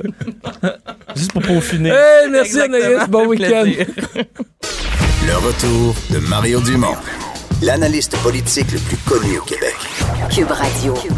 Autrement dit. On va maintenant parler sport. JC, salut. Comment ça va, les gars? Ça va très bien. Euh, là, euh, Ryan Paling, euh, commotion cérébrale, mais ce n'est pas survenu hier. Non, ce n'est pas survenu. En tout cas, c'est survenu hier, il a tombé dans le bain euh, parce qu'il ne jouait pas le match hier soir. Donc, c'est Euh, ça. C'est avant hier, mais ça Alors, sort c'est aujourd'hui. survenu là. Avant hier à Batters, en deuxième période. Euh, je ne sais pas si vous avez souvenir de cette séquence où il est frappé surnoisement, surnoisement par derrière par le jeune Dryden Hunt. euh, des Panthers qui a 23 pouces à peine. On peut pas vraiment lui en vouloir. On demande à ces jeunes qui luttent désespérément pour se faire une place au soleil, de tout donner sur la glace, de mettre leur trip sur la patinoire. Mais il en demeure pas moins que c'est un geste euh, répréhensible parce que euh, c'est un- une mise en échec illégale et surnoise. Et la conséquence est telle que là, le jeune Ryan Pellig, et c'est une véritable onde de choc dans l'entourage du Canadien, partout à Montréal, dans le monde du sport, Mario et Des, parce que Ryan Pellig était le sourire de ce camp d'entraînement, c'était l'histoire de ce camp d'entraînement. Il y a plein de belles petites histoires. On a parlé de notre ami de, de, Rivière-du-Loup, évidemment, mais tu la vraie histoire, c'est Ryan Pellig. C'est le premier choix de l'équipe en 2017. Il connaît depuis ce temps-là une progression qui est euh, plus qu'excellente, je dirais, j'ose utiliser le, le, qualifica- le qualificatif fulgurante. Euh, il va très, très bien. Et d'aucuns croyaient, moi le premier, qu'il allait se tailler un poste avec le Canadien. Puis je commençais à me dire, tu sais, je regardais le match de Nate Thompson hier, qui est un des, des 13 gars à la douzaine à qui Marc Bergevin a remis un contrat à un volet, à mon sens, beaucoup trop tôt dans la période estivale. Et euh, je me disais, ben voyons donc, tabarouette, Nate Thompson ou Ryan Pellig. Clairement, c'est Ryan Pellig. Hier, aujourd'hui et demain, surtout demain. Alors, euh, sauf que là, bon, euh, tout est à refaire dans le cas de Pellig. On va voir la durée de la convalescence. Est-ce qu'il y a eu, euh, d'autre part, échec du fameux protocole en matière de commotion Ben cérébrale? oui, c'est la question que je me posais parce que normalement, Ben oui. euh, il a continué le match. Euh, hier, il n'y a rien qui est sorti. C'est, c'est- ça nous apparaît Non. cet après-midi, cette nouvelle-là. Mais non seulement il a continué le match, mais moi j'ai remarqué que dans les présences qui ont suivi ce, ce coup sournois de la part de Hunt, euh, il n'était pas le même. Il était mêlé un peu. Clairement, il, il était pas dans son assiette. Il était pas tout là. Euh, il, il- il a livré deux, trois présences qui étaient certainement parmi ses pires et de, et de loin depuis le début du camp d'entraînement. Sauf qu'au retour en troisième période, il n'y a plus rien de ça qui paraissait. Et euh, on revoyait le Ryan Pellig. Le but de Belzile à l'embouchure du filet, c'est son qui jeu. fait tout le travail en désavantage numérique et qui couche un ancien premier choix de repêchage de la Ligue nationale, Aaron Ekblad, des Panthers, pour remettre à Belzile. Euh, Alors, tu sais, on pouvait pas se douter sur cette séquence-là et sur l'ensemble du jeu qu'il a offert en troisième période euh, qu'il était victime d'une commotion cérébrale. Mais on peut pas non plus ignorer que la commotion est survenue sur un coup qu'il a reçu en deuxième période, puis il est revenu finir le match. Alors, y a-t-il échec du protocole? Ben, ça, c'est une question qui est certainement pas farfelue et saugrenue à ce moment-ci. Pour le reste, on a hâte de revoir sur patin Ryan Pellig, mais on souhaite qu'il prendra tout son temps. Moi, ce qui me désole de ça, c'est un kid de 20 ans qui qui qui euh, subit une commotion cérébrale comme ça. Il est tôt et ça m'inquiète pour la suite. Je trouve ça triste, triste, triste. C'était la plus belle des histoires de ce camp. Mais entre-temps, euh, Nick Suzuki, hier, a été excellent, euh, Mario Edes. Il a joué vraiment un très bon match. Alors lui, c'est une progression fulgurante aussi par rapport au premier match pré-saison qu'il avait disputé lundi soir où il était plus en demi-teinte, un peu mêlé, Mais lui, il a il montré l'air, de bons euh, flashs, ouais. mais sans plus. Mais lui, elle a il est vraiment bon, là. très confiant, très calme. Ouais. C'est pas quelqu'un que tu sens là, que il. Je dis pas qu'il fait pas d'efforts, mais tu sais, il y a des joueurs que tu sens qu'un talent limité, là, tout ce qu'ils peuvent faire, c'est se défoncer pour impressionner. Pas lui, on sent qu'il joue vraiment en finesse, il est intelligent, il est même prêt à laisser aller, ralentir un petit peu le mouvement pour voir comment ça se place. Puis tu sais, pour c'est, je sais pas, mon feeling, c'est que c'est du vrai talent là, de, de vision de jeu. c'est du talent pur, du talent pur, du talent brut. Et la beauté de l'affaire, c'est que peut-être que son, son pire défaut, c'est sa vitesse, mais sa principale qualité, c'est son intelligence au jeu. Quand tu as la capacité de ne pas savoir où est la rondelle, mais de plutôt savoir où elle sera, la seconde suivante, euh, ça compense pour bien des lacunes en termes de rapidité. Alors, il est capable de ralentir le jeu. Voilà pourquoi le Canadien va tout tenter pour l'utiliser à la position de joueur de centre. J'en ai bien l'impression, parce que c'est là où il peut exprimer sa créativité davantage. C'est lui qui pourra être le porteur du disque en entrée de territoire, qui obliquera une fois passé la ligne bleue pour ralentir le jeu, justement, comme des grands l'ont fait dans l'histoire. Évidemment, le plus grand de tous était Wayne Gretzky, qui était maître dans cet art. Mais plus près de nous, Mike Ribeiro excellait également et a eu une carrière dans la Ligue nationale à peu près sur ce seul principe de l'intelligence au jeu, d'être de devenir un Ken Nagano sur la glace ou un Robert Lepage, d'être le metteur en scène de ce qui va se destiner euh, sous ses yeux. Alors, faudra lui euh, euh, lui joindre que- des alliés intelligents qui vont comprendre comment le compléter. Mais ça a bien été hier, vraiment. parce que des- il a joué un bon match. Des patineurs rapides, euh, sans talent, t'en vois aussi qui sont comme une, qui sont comme la On en balle, qui sont comme la balle dans un pinball. là. Tu sais, ils se garochent à gauche, à Ben droite, oui. dans toutes les directions. Ils ont toujours l'air de travailler très fort, Ben mais oui. il arrive à rien. Là, tu sais. ils sont Ben pas non, à bonne mais place. Des gars comme ça, que tu vois le gars de sécurité ouvrir la porte de la Zamboni quand il s'en vient vers lui parce qu'il dit il va se tuer dans la bande, on en connaît. Il y en a. C'est un autre type de joueur de hockey.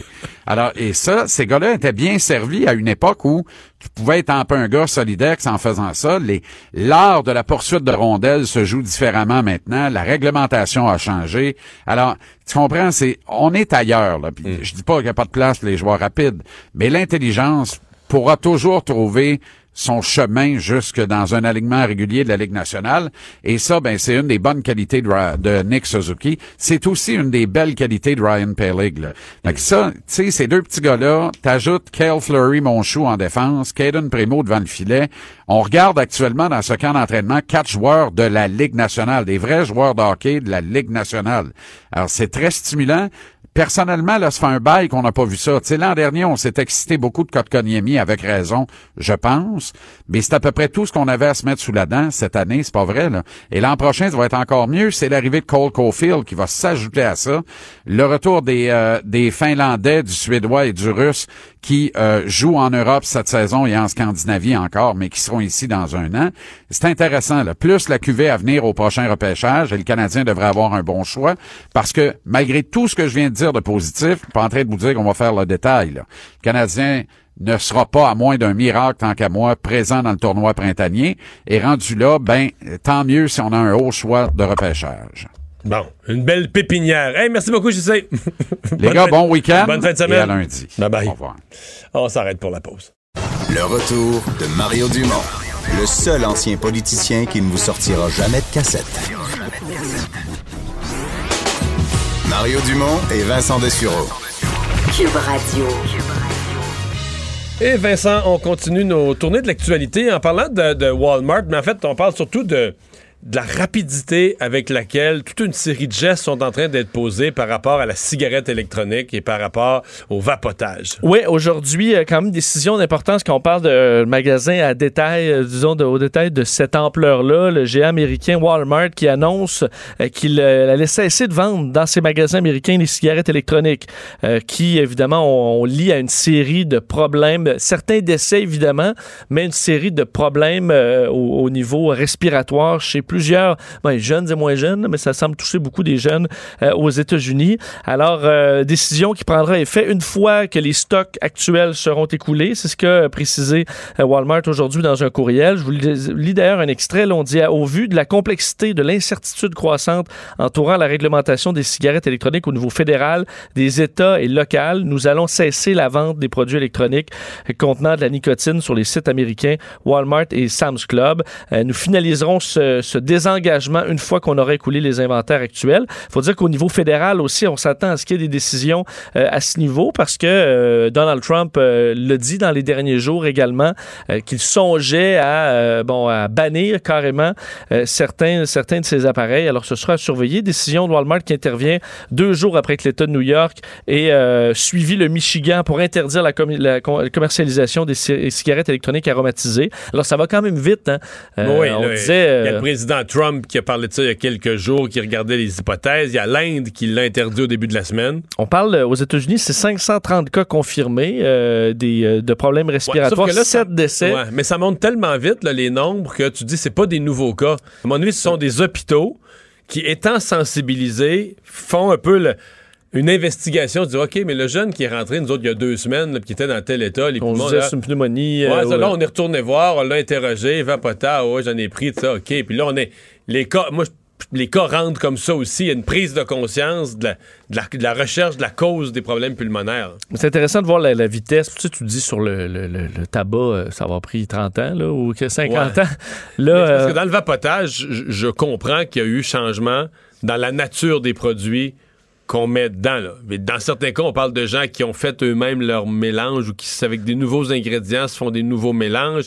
Il faut dire que c'est pas, selon les informations qu'on a, c'est pas que tout vapotage va vous mener à un décès euh, ou à un problème respiratoire grave. Il semble y avoir quelques substances qui posent problème, qui sont enquêtées présentement à la grandeur des États-Unis, euh, avec des cas qui nous amènent chez nous aussi. Alors, est-ce que, que ça ébranle l'industrie, mais ça semble être quelques produits. Dire que ça a été quand même une industrie qui est arrivée super vite, avec un contrôle pas, Ouais, pas, puis pas au- optimal. Au début, quand même, ça a été euh, souligné avec des produits, je pense, qui étaient plus sécuritaires au départ, mais comme étant une alternative valable pour ceux qui voulaient arrêter de fumer, puis qui n'étaient pas capables avec les, les, les patchs, peu importe. un outil de transition. Ouais. Mais là, l'autre élément que les gens disent, les, les gens qui sont dans les mouvements de, de prévention du tabagisme au Canada, ils disent, ouais, mais là, là, chez les jeunes, on parle d'une augmentation de, de l'année passée à cette année, on parle d'une augmentation de 79% C'est presque 100% ça a presque doublé le nombre de jeunes. Et ça, ce sont tous, c'est pas des fumeurs qui deviennent vapoteurs, c'est des, non, des jeunes non-fumeurs qui commencent à fumer. Ça, c'est moins C'est bon. pas du tout ce qu'on voulait. C'est pas ce qu'on voulait du tout, du tout, du tout. Euh, procès euh, d'Hugo euh, Fredette. Euh, D'autres détails aujourd'hui qui, bon, continuent à, à- nous donner le portrait d'ensemble d'une journée assez folle, de 36 heures assez fou. Oui, aujourd'hui, c'est une biologiste judiciaire qui est venue parler au procès de d'Hugo Fredette, accusé de deux euh, meurtres prémédités. Donc, euh, euh, c'est une. euh, la biologiste s'appelle Sonia Roy, un peu. Euh, Pour ceux qui, suivaient la série Dexter, là, expert en, en giclée de sang sur des scènes de crime. Mais c'est, son rôle, disons, dans la vraie vie, à euh, Sonia Roy, qui s'était rendue au domicile du couple pour analyser les traces de sang retrouvées, entre autres sur le balcon et dans la maison. Euh, et ce qui est intéressant dans ce qui a été dit aujourd'hui euh, dans le, le, le, le- bon euh, par Sonia Roy, c'est que ça semble concorder avec ce qu'on entendait au niveau des différents témoignages, dont le témoignage d'un enfant de 9 ans qui était présent dans la maison, qui racontait qu'il y avait eu une, chicane qui, est montée en haut, qu'il y a eu un incident sur le balcon, qu'ensuite euh, Fredette a traîné Véronique Barbe à l'intérieur, en la prenant comme pour lui faire un câlin, mais dans le fond pour la tirer à l'intérieur de la maison, alors qu'elle était déjà euh, en- ensanglantée. Alors, si on se fie à la scène de crime, ben, c'est exactement ce qu'on retrouve euh, sur les lieux. Elle explique d'ailleurs que tout le sang prélevé à cette résidence est celui de Véronique Barbe. Alors, il n'y a pas eu de blessure, il n'y a pas de sang d'Hugo Fredette euh, qui, qui on a retrouvé sur, euh, sur la scène. Euh, selon donc la, la- la théorie de la couronne, Fredette a tué euh, Véronique Barbe dans leur euh, résidence à Saint-Eustache, aussi parce qu'elle n'acceptait pas leur rupture imminente. Alors, elle aurait, euh, bon, après l'avoir tué, la femme aurait, en fait, après les, les- les- les premiers événements, la femme a couru vers le balcon avec son conjoint, euh, ne la rejoigne. Euh, et là, l'enfant dit il l'a pris comme s'il lui donnait un câlin, mais juste pour la ramener à l'intérieur. Alors ça aussi, ça semble être confirmé par, les, euh, pa- par la scène. On parle également d'une quantité impressionnante de sang. là. Si on se fie à Sonia Roy, il y avait énormément de sang, une mort de sang euh, et avec un corps, c'est ce qu'on est allé raconter aujourd'hui. Alors c'était plus technique un peu euh, le témoignage de Sonia Roy, mais ça semble encore une fois corroborer euh, le discours des différents témoins. Le nouveau Club Med québécois, mais ça va prendre un petit peu plus de temps que prévu. Oui, des délais pour euh, le Club Med hivernal à Petite-Rivière-Saint-François euh, qui devait ouvrir en décembre 2020 et qui sera retardé d'un an. Donc, euh, Club Med à Charlevoix, ça avait quand même fait grand bruit lors de, l'annonce. Plusieurs raisons à ça. Direction qui a fait savoir que les retards, bon, il faut des retards dans les plans et devis, dans le processus d'appel d'offres, problème aussi, surchauffe dans le monde de la construction et un manque de main-d'œuvre. Alors, ça ne va pas assez vite que la construction, on devait présentement être à peu près à un quart du travail de fait. Finalement, on est plus autour de 15% Alors, la direction décide de repousser à décembre 2021. Évidemment, ça va amener des coûts supplémentaires, mais qu'on dit sera assumé par le groupe Massif et le Club Med. Alors, on ne demandera pas plus d'argent au gouvernement parce que les gouvernements ont été impliqués quand même euh, Déjà, ouais. dans ce, dans ce dossier-là. Alors, pas d'argent euh, supplémentaire. Quand même des travaux d'importance qui ont déjà été faits. L'excavation des trois pavillons, euh, des travaux d'aqueduc, de voirie, d'égout. Il faut dire que une fois que le Club Med va ouvrir, le problème de main-d'œuvre en construction, mais il y a le, le problème de main-d'œuvre aussi court, ensuite ouais. pour opérer. Euh, pour ceux qui connaissent un peu le marché dans Charlevoix, j'en connais là, qui travaillent dans le milieu de l'hôtellerie, dans le secteur. C'est déjà difficile sans le Club Med de trouver des employés. Puis là, le Club Med, c'est c'est plus combien? de- de- on doit avoir une couple de centaines d'employés. Assurément, parce qu'on parle d'un investissement quand même de 120 millions de dollars. Alors, ce sera quand même quelque chose d'assez gros. Alors, ce sera euh, tout un défi de, pour gérer tout ce personnel-là. Et finalement, il y a Facebook euh, qui a fait quoi? Un ménage dans certains de ses dossiers? Oui, on se souvient à la suite du euh, scandale immense de Cambridge Analytica où on, a découvert que des applications euh, qui paraissaient banales mais utilisaient vraiment énormément de nos données, euh, Facebook avait promis de faire un ménage à l'intérieur de ces applications et aujourd'hui, ben, le coup prétombe. On parle de dizaines de milliers d'applications qui posent potentiellement un risque pour la vie privée qui ont été suspendues par Facebook. Alors on dit dans certains cas, c'est des opérations douteuses, mais aussi des applications qui ne répondaient pas aux demandes de Facebook. Alors dans tous les cas, on les a suspendues. C'est quand même On- énorme. Euh, oui. dizaines de milliers. On parle de 400 développeurs euh, qui ont fait dans certains cas plusieurs applications. Alors ça arrive à plusieurs dizaines de milliers. Alors c'est quand même euh, assez énorme. Est-ce qu'il là-dedans il y a de grosses applications populaires? On ne le sait pas Il peut y avoir un encore. paquet de petites cochonneries qui ont servi un peu puis qui n'ont jamais vraiment eu de popularité. puis- Exact. Mais on parle, parle quand même de 400 développeurs qui euh, ont des suspensions à l'intérieur de ça. Alors, ça favorisera peut-être les bonnes pratiques et on vient peut-être de purger quand même un paquet d'applications douteuses du réseau social. Quand même euh, une, une bonne nouvelle là-dedans. Merci Vincent. Le retour de Mario Dumont, l'analyste politique le plus connu au Québec. Cube Radio. Autrement dit. Alors, de quoi a eu l'air cette semaine à l'échelle de notre planète, Chronique internationale, Normand Lester, bonjour. Bonjour. Euh, Il y a une, une promesse qui aurait été faite par Donald Trump, euh, une promesse suffisamment troublante pour que un des employés des affaires extérieures là, euh, américaines, Les services secrets. des services secrets, euh, sentent le besoin de faire un rapport, de dire aïe aïe, là, c'est dans- c'est risqué. Écoute, pour tout dire, ce sont les allégations là, les plus explosives euh, qui ont été faites euh, au sujet euh, de, Trump. Et, et- et puis, ça pourrait enclencher là, vraiment cette fois-ci des procédures de destitution. Voici ce qui s'est passé. Euh, au cours de l'été, il y a un cadre des services secrets américains. Il y en a 17 services secrets des États-Unis, un- donc qui est dans l'écoute électronique. Et il, y a, il écoute une conversation entre Trump et le président de l'Ukraine. Et là, il est, il est consterné par ce qu'il entend Trump proposer au président ukrainien. il trouve que c'est inacceptable. Il écrit un rapport à l'inspecteur général des services secrets américains et, lui envoie. L'inspecteur général des services secrets américains est lui aussi troublé. Il envoie le rapport à son, à son supérieur, qui est le gars qui dirige l'agence de coordination des 17 services secrets américains, un gars nommé par Trump cette fois. Et là, ça bloque. Ça arrête là. On lui dit, tu t'occupes pas de ça. L'inspecteur général des services secrets est tellement troublé qu'il envoie une lettre à la commission du Congrès qui est chargée de superviser les services secrets en disant l'administration Trump, la Maison-Blanche, m'empêche de vous communiquer des informations extrêmement importantes et c'est des choses urgentes que vous avez à traiter, mais je peux pas vous le dire parce que mon supérieur m'a donné l'ordre de euh, rien dire. Et là, les deux, son supérieur et l'inspecteur général, sont convoqués la semaine prochaine devant le Congrès. De quoi s'agit-il? Ouais, Qu'est-ce qu'il a pu dire au, au président ukrainien? Et là, tu vas voir comment c'est explosif. Il semble que Trump ait, di- ait dit au, au- Puis là, on ne sait pas, c'est pas confirmé. Ce sont là des spéculations qui sont faites par des spécialistes euh, à Washington.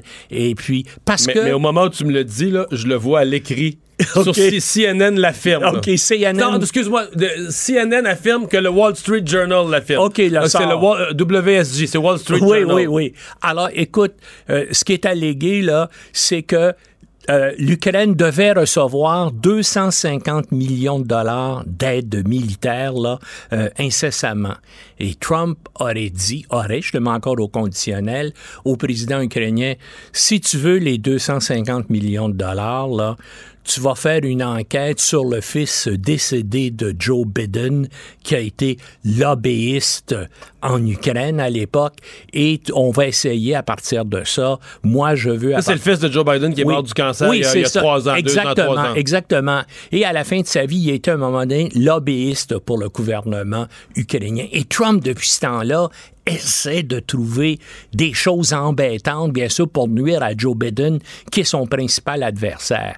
Mais là, comprends-tu, ça lirait... Sur un défunt, quand ben même. oui, oui, mais sur un, sur un défunt. Mais là, il ferait du chantage en menaçant Non, de ne pas donner Une aide une aide élevée si tu trouves pas de quoi sur, euh, euh, sur le fils de Joe Biden. Donc, ça lirait à l'encontre de la loi, ça lirait, euh, c'est ça. Et là, on parle encore une fois, encore plus cette fois-ci, d'une procédure de destitution contre Trump. Et Trump essaie par tous les moyens actuellement d'empêcher le témoignage là, du euh, directeur des- de- du Centre de coordination des services secrets et de l'inspecteur des, euh, des Mais services. ça veut dire que quand le président parle à un chef d'État étranger, c'est toujours. C'est écouté? C'est toujours écouté, puis probablement des deux côtés. ah oui? Oui. Parce qu'on veut savoir qu'est-ce qui Ben, on va, on, on- on va être sûr. En tout cas, lui se, se lance. Évidemment, Trump aujourd'hui a dit J'ai rien dit, c'était pas important, tout ça. Mais si c'est pas important, pourquoi t'empêches, pourquoi t'envoies pas la lettre de plainte du lanceur d'alerte euh, à la commission du Congrès? Et pourquoi tu t'opposes à ce que la commission euh, du Congrès euh, regarde ce qui s'est dit? En tout cas, ça, on va voir là, si ça se confirme, cette information-là. Ben là, encore une fois, c'est une nouvelle raison. Mais parce qu'il y a beaucoup de choses là-dedans, là. Oui. C'est Ah non, il y a un chantage sur une aide militaire, comme un pays Donc, qui... utiliser les ressources de l'État américain pour ta campagne électorale. C'est ça, pour obtenir des gains. Puis, puis au juste pour en mettre politique. plus, ce que tu veux électoralement, c'est salir Oui, un défunt. euh, euh, oui. salir quelqu'un oui. qui est, euh, quelqu'un oui, qui est un défunt qui est le fils de l'autre en, disant, ben ça montre comment le personnage est, est, est écœurant dans le fond de, de vouloir faire ça. Mais en tout cas, il va y avoir des développements très importants là, euh, la semaine prochaine. On va voir si ces gens-là vont aller devant le Congrès. Un doit témoigner publiquement et l'autre doit témoigner à huis clos. Puis comme à chaque fois, ce sont les républicains au Congrès qui sont serrés dans leur euh, qui sont serrés dans leur petite bobette là, parce que eux d'un côté ils ont bon Eh ben, ils ont un électorat, l'intérêt du oui. parti, l'électorat, l'intérêt du parti d'élection qui s'en vient. Puis leur intérêt personnel, ils, veulent, ils veulent être réélus. C'est, c'est la seule chose qui explique leur appui. Mais de l'autre côté, t'as un minimum à de Trump. devoirs d'État. Oui. Ils sont pas fous, ils voient bien la gravité d'une chose comme ça. Tu peux pas être complice de. Oui, mais ils sont complices de Trump là, depuis deux ans dans tellement d'affaires inacceptables. Ben.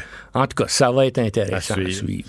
Euh, on suit l'affaire, évidemment, de ces frappes de drones contre les installations d'Aramco, le plus grand site pétrolier d'Arabie Saoudite et quasiment du monde. C'est, quand même extraordinaire. Là, l'Arabie hein? Saoudite a, a dévoilé les images aujourd'hui où on voit les dommages. Oui, on- oui, on, on- on les, on les voit très bien, mais imagine, l'Arabie saoudite, là, c'est le troisième pays de la planète qui dépense le plus d'argent annuellement sur son équipement militaire. hein.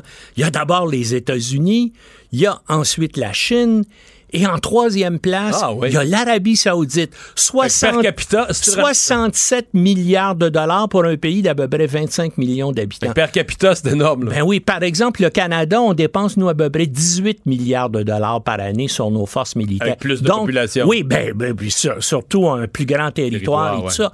Mais donc, avec, même avec cette, et évidemment, une immense majorité de cet argent-là, c'est dépensé aux États-Unis, c'est du matériel américain. Ce sont des avions américains, ce sont des bombes américaines, ce sont des systèmes anti-aériens américains.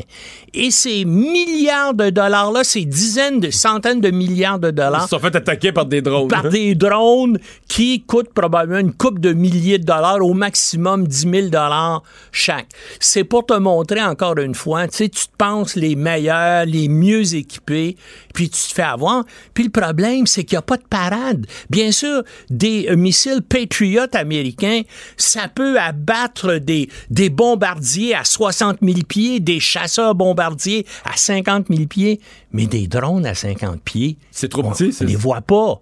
C'est trop, c'est trop petit, c'est trop lent, et puis donc le système peut pas les détecter. Alors donc toute cette quincaillerie là, ça n'a servi à rien. Et tout l'équipement, parce que là il y a toutes les autres installations pétrolières, les pipelines, les oléoducs qui parcourent le pays, tout ça bien sûr c'est menacé par des drones. Et puis en plus de ça, ben là tout le monde tire des conséquences de ça si des euh, euh, si les Yéménites, les outils yéménites, hein, le Yémen, c'est le pays le plus pauvre et le plus arriéré du Moyen-Orient. S'ils ont des drones puis sont capables de les piloter, c'est sûr là-dedans, il n'y a aucun doute là-dessus que les Iraniens arrière, les ont entraînés, leur ont fourni la technologie et probablement une partie des équipements aussi pour faire cette attaque-là. Mais si les outils, un groupe rebelle peut opérer puis faire une attaque comme celle-là, Al-Qaïda, l'État islamique, ça prendra pas de temps avant qu'eux aussi mettent la main sur la technologie différente. Donc, Donc, ça risque d'être de, de- de créer une révolution, encore une fois, dans la façon de faire la guerre. Mais là, ce qu'on s'attend, c'est la riposte. Ben, c'est ça qu'on surveille. là. Des, Améri- la riposte. des Américains, des Saoudiens, un, l'autre ensemble. C'est ça. Ben là, Trump hésite. Hein? Euh, un matin, il se lève là, puis il fait des déclarations menaçantes, et puis le lendemain, en disant non, on est très fort, on peut prendre notre temps, on va pas agir immédiatement. Euh, les, évidemment, euh, les gens disent les Saoudiens veulent faire la, la guerre à l'Iran, mais jusqu'au dernier Américain, en le sens que les Saoudiens veulent- savent parce que euh, euh, l'Iran là c'est pas l'Irak, hein? C'est un pays trois fois plus populeux et c'est un pays oui, scientifiquement avancé. Alors, si si t'es- et les Iraniens l'ont dit aussi, hein?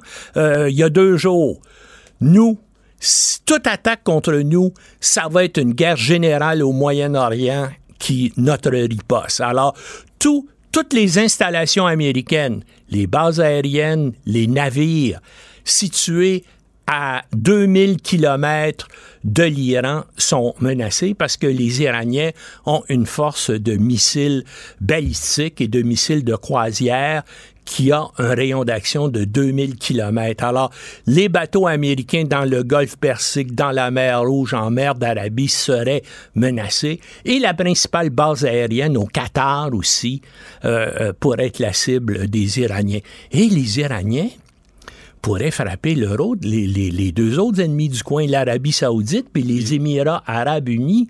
Alors, pensez aux édifices modernes et extraordinaires à Dubaï, ce qui pourrait leur arriver s'il y a 20 missiles qui se mettent à tomber sur chacun de ces édifices-là. Alors, il y a un danger, mais moi, je me dis, c'est tellement... y a- Est-ce que les gens sont assez fous pour commencer une guerre comme ça? Et là, je pense, au mois d'août 1914, qu'est-ce qui est arrivé? Tout le monde disait ça. Ben non, il n'y aura pas de guerre. A- Les gens sont Il y a eu l'assassinat de Ben l'archiduc oui. François Ferdinand. Exactement. Puis tout ça s'est enclenché. Puis, Puis après ça, par le jeu des Oh, alliances, ouais, oui. tout le monde était en guerre. Ben, personne, ne savait exactement, pourquoi. Exactement. mais- Ben, c'est ce- malheureusement ce qui risque d'arriver encore une fois. Merci Normand. Au revoir. On va aller à la pause dans un instant. On va parler politique. On va parler de cette semaine pour le Parti libéral. L'annonce aujourd'hui sur les armes à feu, la photo de M. Trudeau avec euh, Mélanie Joly.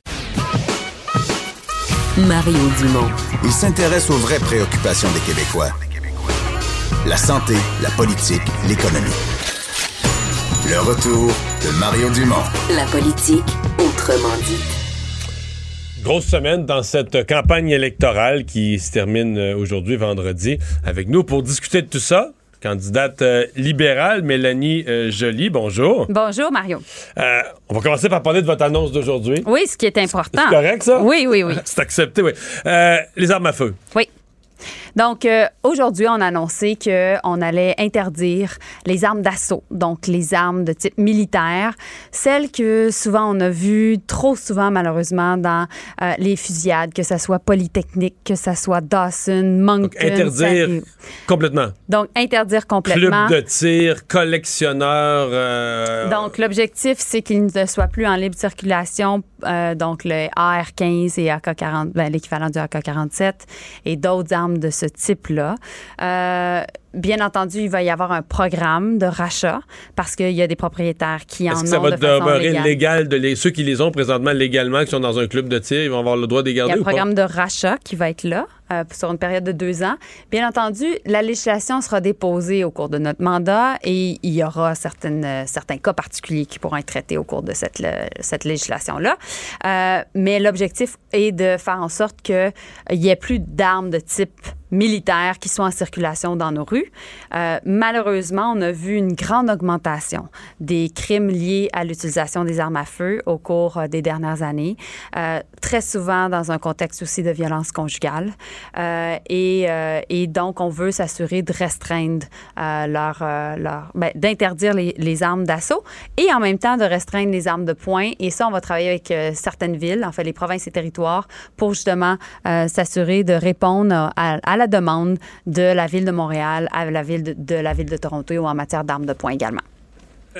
Il doit en circuler, euh, j'ose pas dire un chiffre, mais des dizaines de milliers, c'est pas plus, aux États-Unis, juste au sud de la frontière. Euh, J'entendais Andrew Scheer répondre à votre annonce en disant Nous, ce à quoi on veut s'attaquer surtout, ce sont les armes illégales. Est-ce qu'il n'y a pas un danger qu'il y a tout simplement pour les vrais criminels une circulation euh, accélérée d'armes illégales au Canada? Il y a deux choses qu'on fait, en fait, ben, qu'on a déjà faites. Premièrement, on a décidé d'outiller plus nos forces policières. Donc, nos autorités policières, en ayant plus d'argent, vont être capables de contrer euh, les armes illégales parce qu'on sait qu'il y a de la contrebande d'armes et on sait qu'il y a des armes qui viennent des États-Unis. Et donc, c'est pour ça qu'on est arrivé avec plus de ressources pour nos, euh, pour nos policiers et nos policières. L'autre chose, euh, on va mettre en place un système qui, à chaque fois qu'il va y avoir des achats en masse d'armes légales qui pourraient par la suite aller vers le marché noir, que la GRC puisse travailler avec les autorités policières locales pour justement déceler euh, ces achats-là et nécessairement faire en sorte après de pouvoir intervenir pour contrer, euh, contrer l'usage euh, des armes à feu euh, par, le, la- par le- les criminels. OK. Donc ça, c'est pour vraiment les, ce qu'on appelle les armes d'assaut. Oui. Il y a quelque chose aussi dans l'annonce qui touche les armes de poing. Oui, c'est ça. C'est ça. Donc, j'en parlais sur la question des municipalités. S'assurer que euh, puisse travailler avec les provinces et les territoires pour que, par la suite, nos municipalités, qui sont vraiment de juridiction provinciale et territoriale, puissent avoir la capacité de réglementer. de réglementer ça. Et c'est Euh, ça, c'est ça l'objectif parce que euh, euh, on sait qu'il y a des réalités régionales différentes. On sait que la réalité à Montréal, elle est différente du Saguenay-Lac-Saint-Jean, euh, du Grand Nord. On sait que les gens, on, on veut respecter le droit des chasseurs d'avoir accès à des armes de façon légale pour chasser, euh, pour des activités sportives, mais en même temps, on veut pas justement que nos enfants puissent être euh, en danger dans nos rues à Montréal ou dans, nos banlieues euh, parce qu'il y a des phénomènes de gangs de rue. Qu'est-ce que vous faites des constats? par exemple, en, fin de semaine passée, dans le journal, on faisait le tour du dossier d'Alexandre Bissonnette, euh, l'auteur de la, tuerie à la mosquée de Québec, en regardant la, facilité avec laquelle il a juste... A juste menti à des gens alors qu'il y avait des problèmes de santé mentale importants, des problèmes de, détresse, d'instabilité, etc., qui auraient été amplement suffisants pour l'empêcher d'avoir accès à ce genre d'armes-là. Euh, mais il faisait juste mentir aux gens. Est-ce qu'il n'y a pas là aussi euh, quelque chose à regarder? là? On met des mécanismes sur papier, mais dans les faits, on s'aperçoit que c'est assez facile de les contourner en disant juste verbalement, en donnant juste une fausse réponse. là. Mais ce qu'on a fait, en fait, c'est que dans notre dernière loi qui vient tout juste de passer au Sénat au mois de juin, euh, on a fait en sorte d'augmenter la vérification des antécédents des personnes qui veulent acheter des armes. Et ça, c'est suite notamment au fait qu'il y a eu euh, des personnes comme Alexandre euh, Bissonnette et, et d'autres qui se sont procurés euh, des armes et la vérification d'antécédents n'avait pas été faite. Donc, euh, c'est pour ça qu'on est allé de l'avant sur aussi des restrictions sur l'entreposage d'armes, vraiment pour être en mesure de mieux entreposer les armes, que ce soit pas facile pour certaines personnes de se les procurer. Euh, et donc, on essaie de trouver un équilibre tout en faisant en sorte que euh, on passe à l'acte parce que on veut pas se retrouver encore avec une autre fusillade où essentiellement il y a des armes d'assaut qui ont été utilisées puis qu'il y a des victimes qui sont blessées ou qui en meurent. Dans les années 90, vous, c'était quoi vos déguisements pour l'Halloween? Est-ce qu'on- Ah, qu'on les, a- qu'on les a repassés un par un? me poser cette question. Euh, donc, c'est quoi ta question? exactement? Non, non, mais. Non. question. on, on- on va se la poser parce que je suis convaincu que tous les journalistes vérifient ça. Non, mais euh, qu'est-ce que, est-ce que, d'abord, est-ce que vous êtes déçus? Parce que j'ai vu tellement de vos collègues euh, libéraux dire euh, surpris et ou déçus de voir ces photos de Justin Trudeau. Vous, avez- avez-vous été déçus de votre chef? Ouais, j'ai été surprise, puis j'ai été déçue aussi. Ah oui? Euh, parce que euh, on est en campagne électorale, on le sait qu'il peut toujours avoir des situations impromptues, on doit réagir. Donc, vous êtes Euh, déçus qu'il ait fait ça, qu'il ait porté ces déguisements-là ou ces maquillages-là, ou vous êtes déçus qu'il l'ait pas dit euh, beaucoup plus tôt, puis rendre ça public, puis se Ah, débarrasser je de je ça? peux comprendre qu'avant être- d'être en politique, on oublie parfois tout ce qu'on a fait, puis je peux comprendre aussi que euh, on n'est pas tous parfaits, puis qu'on a tous fait à, quelque, à un moment donné des bêtises, surtout euh, lorsqu'on était plus jeune. Euh, mais je pense qu'il a bien réagi. Puis euh, il a parlé à son caucus, il nous a parlé rapidement hier matin, tous les députés, tous les candidats. Ses excuses, Mario, étaient vraiment sincères parce que connaissant le premier ministre, je, je le sais que ça ça- l'a blessé le- dans le sens où il, pas ça l'a blessé, il, il est déçu de lui et, il l'a dit, il nous l'a dit. Mais on peut pas être Euh, déçu de soi-même. ben, on peut regretter d'avoir commis des ben gestes. oui, c'est sûr. Donc, euh, c'est sûr qu'il le regrette. Puis il est déçu de, de- de- du message que ça lance parce qu'il n'y a personne au Québec qui pense que Justin Trudeau est raciste. Il a fait Ça, énormément. Il a fait énormément. Il a, en tant vrai, que par contre- gouvernement, ses actions. Par contre, faites la revue de presse mondiale ce matin à l'extérieur du Canada. Beaucoup pensent qu'il est hypocrite. C'est-à-dire qu'il y a un côté, là, ben, ce qu'on dit l'arroseur arrosé, celui qui donnait des leçons, celui qui se posait en modèle en une matière.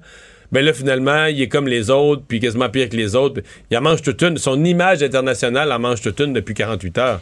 Ben, je pense qu'il été en mesure de s'excuser rapidement.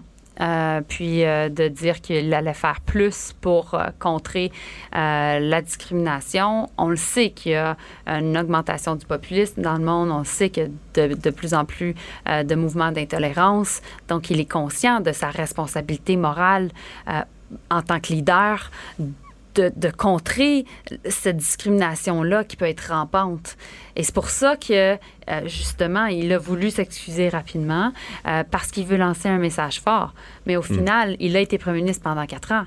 Et qu'est-ce qu'il a fait pendant quatre ans pour contrer euh, le racisme? Ben, son, son bilan parle, que ce soit la motion euh, contre l'islamophobie, que ce soit euh, sa, sa réaction euh, euh, par rapport au Mais justement, c'est ce qu'on lui reproche. et- C'est ce qu'on lui reproche. On lui reproche la rectitude politique, faire la leçon aux autres, avoir toujours le, le bon mot, la belle formule, la bonne chose. Mais là, finalement, tu retournes dans son passé puis tu te dis, bah, il n'est pas mieux que les autres. Non, Il y a- moi, je pense qu'il a, a démontré, en tant que premier ministre, un leadership moral sur la question. Et c'est ce qui compte, et c'est ce que les gens vont évaluer lorsqu'ils vont décider de euh, voter lors du Ça- 21 ça- octobre prochain pour un premier ministre. Savez-vous qu'est-ce qui est bizarre? C'est qu'au Québec, on a l'impression que les gens trouvent pas ça si grave que le, le pardon semble relativement facile. Peut-être pas pour tout le monde, mais pour une bonne majorité de la population, le, par- le pardon semble facile. En fait, moi, je regarde les réactions des candidats libéraux, puis j'ai l'impression que les candidats libéraux sont plus déçus, déçus de leur chef que les simples citoyens, même des gens qui votent pas libéral me disent ben on s'en fout de ça s'il était jeune c'est pas grave c'est pas une vraie affaire puis tout ça euh, on a l'impression que les candidats libéraux sont plus déçus que la population en général là. que s'auto-flagellent les, et les- candidats libéraux euh, veulent s'assurer qu'on on- on est euh, dans solidarité avec le premier ministre, puis en même temps euh, que euh, on dénonce toute forme de discrimination. Sais, c'est ce que je- ce que ce que je- pour nous, c'est un thème qui est important parce que ce qu'on doit faire, c'est de réunir les gens malgré les différences plutôt que les diviser. C'est un thème qui est au cœur de tout ce qu'on fait. Euh, et et c'est pour ça que euh, je pense que mes collègues et moi, ben, on a exprimé notre point de vue là-dessus. Mais je pense aussi que les gens veulent entendre de façon générale ce qu'on veut faire pour eux. C'est pour ça que je vous parle d'interdiction euh, d'armes d'assaut. C'est pour ça aussi qu'on est arrivé quand même cette semaine une grosse plateforme pour les aînés, 25% d'augmentation pour euh, les, les rentes de personnes qui survivent. Euh, donc de- Le de- veuf ou la veuve. Le veuf ou la veuve. Donc, c'est quand même 2000 de plus par année. 10% d'augmentation aussi euh, pour la pension de vieillesse pour ceux et celles qui ont 75 ans et plus. On est arrivé aussi avec euh, une bonification de l'allocation canadienne pour enfants de 1000 de plus pour les enfants, les parents qui ont un enfant juste de 0 à 1 an, euh, ou encore euh, le fait que les congés de parentaux, donc de maternité, de paternité, soient libres d'impôts. Donc, des, des mesures importantes. Dernière question. hein. Oui. Est-ce que vous avez l'impression que Justin Trudeau va être euh, affaibli, affecté là, par, par les événements, que son, son énergie de campagne va être différente à cause du coup qu'il vient de recevoir? Justin Trudeau est un excellent campaigner. Et il est habitué à, faire face à de l'adversité. Et puis, ben, je suis convaincue qu'il comprend l'impact du vote le 21 octobre prochain. Et qu'est-ce qu'il faut faire pour euh, continuer d'avancer, diriger le pays de façon positive, réunir les gens, répondre à leurs besoins, augmenter la sécurité dans nos rues. Euh, et, je pense que dans ces circonstances-là, les gens sont, conscients euh, de l'ampleur des élections. Mélanie Joly, merci. Ça m'a fait plaisir. Bonne Merci. fin de campagne. Merci. Le retour de Mario Dumont. Pour nous rejoindre en studio, Studio à commercial cube.radio. Appelez ou textez 187 Cube Radio. 1877 827 2346. Les têtes enflées. Voici Master Bugarici. Oh, Master, bienvenue. Hey, Mario, il fait ben trop beau. Puis aujourd'hui, la catégorie, elle m'allume juste trop. Parce qu'on va parler de la US Navy. Tu sais que j'aime ça, cette affaire-là. Ouais. Puis, ouais. Puis je sais qu'on a des, des, des idées très divergentes là-dessus. Puis j'adore La ça. US Navy. Ouais, la US Navy. Euh, je, je te lance ma question. Ok, T'es-tu prête? vas-y. J'espère que t'as lu tes nouvelles comme il faut Non. aujourd'hui. T'es déjà pas lu? C'est parfait. trop beau. C'est pas- trop beau. T'as raison. La US Navy a publié un communiqué qui a fait beaucoup jaser cette semaine. Ah, j'aime ça. Il y a des points d'interrogation Moi, je sais pas que je suis ça, l'actualité militaire. t'as pas vu ça? non. Euh, communiqué qui a fait beaucoup jaser. Euh, énormément. Dans le monde du, mystère puis du complot puis tout ça, là. J'ai envie de te donner le premier indice puisque tu es déjà proche à ce niveau-là, c'est-à-dire euh, ça authentifie des vidéos. Tiens. Ah, Des vidéos qui ont circulé. Pas d'extraterrestres, là.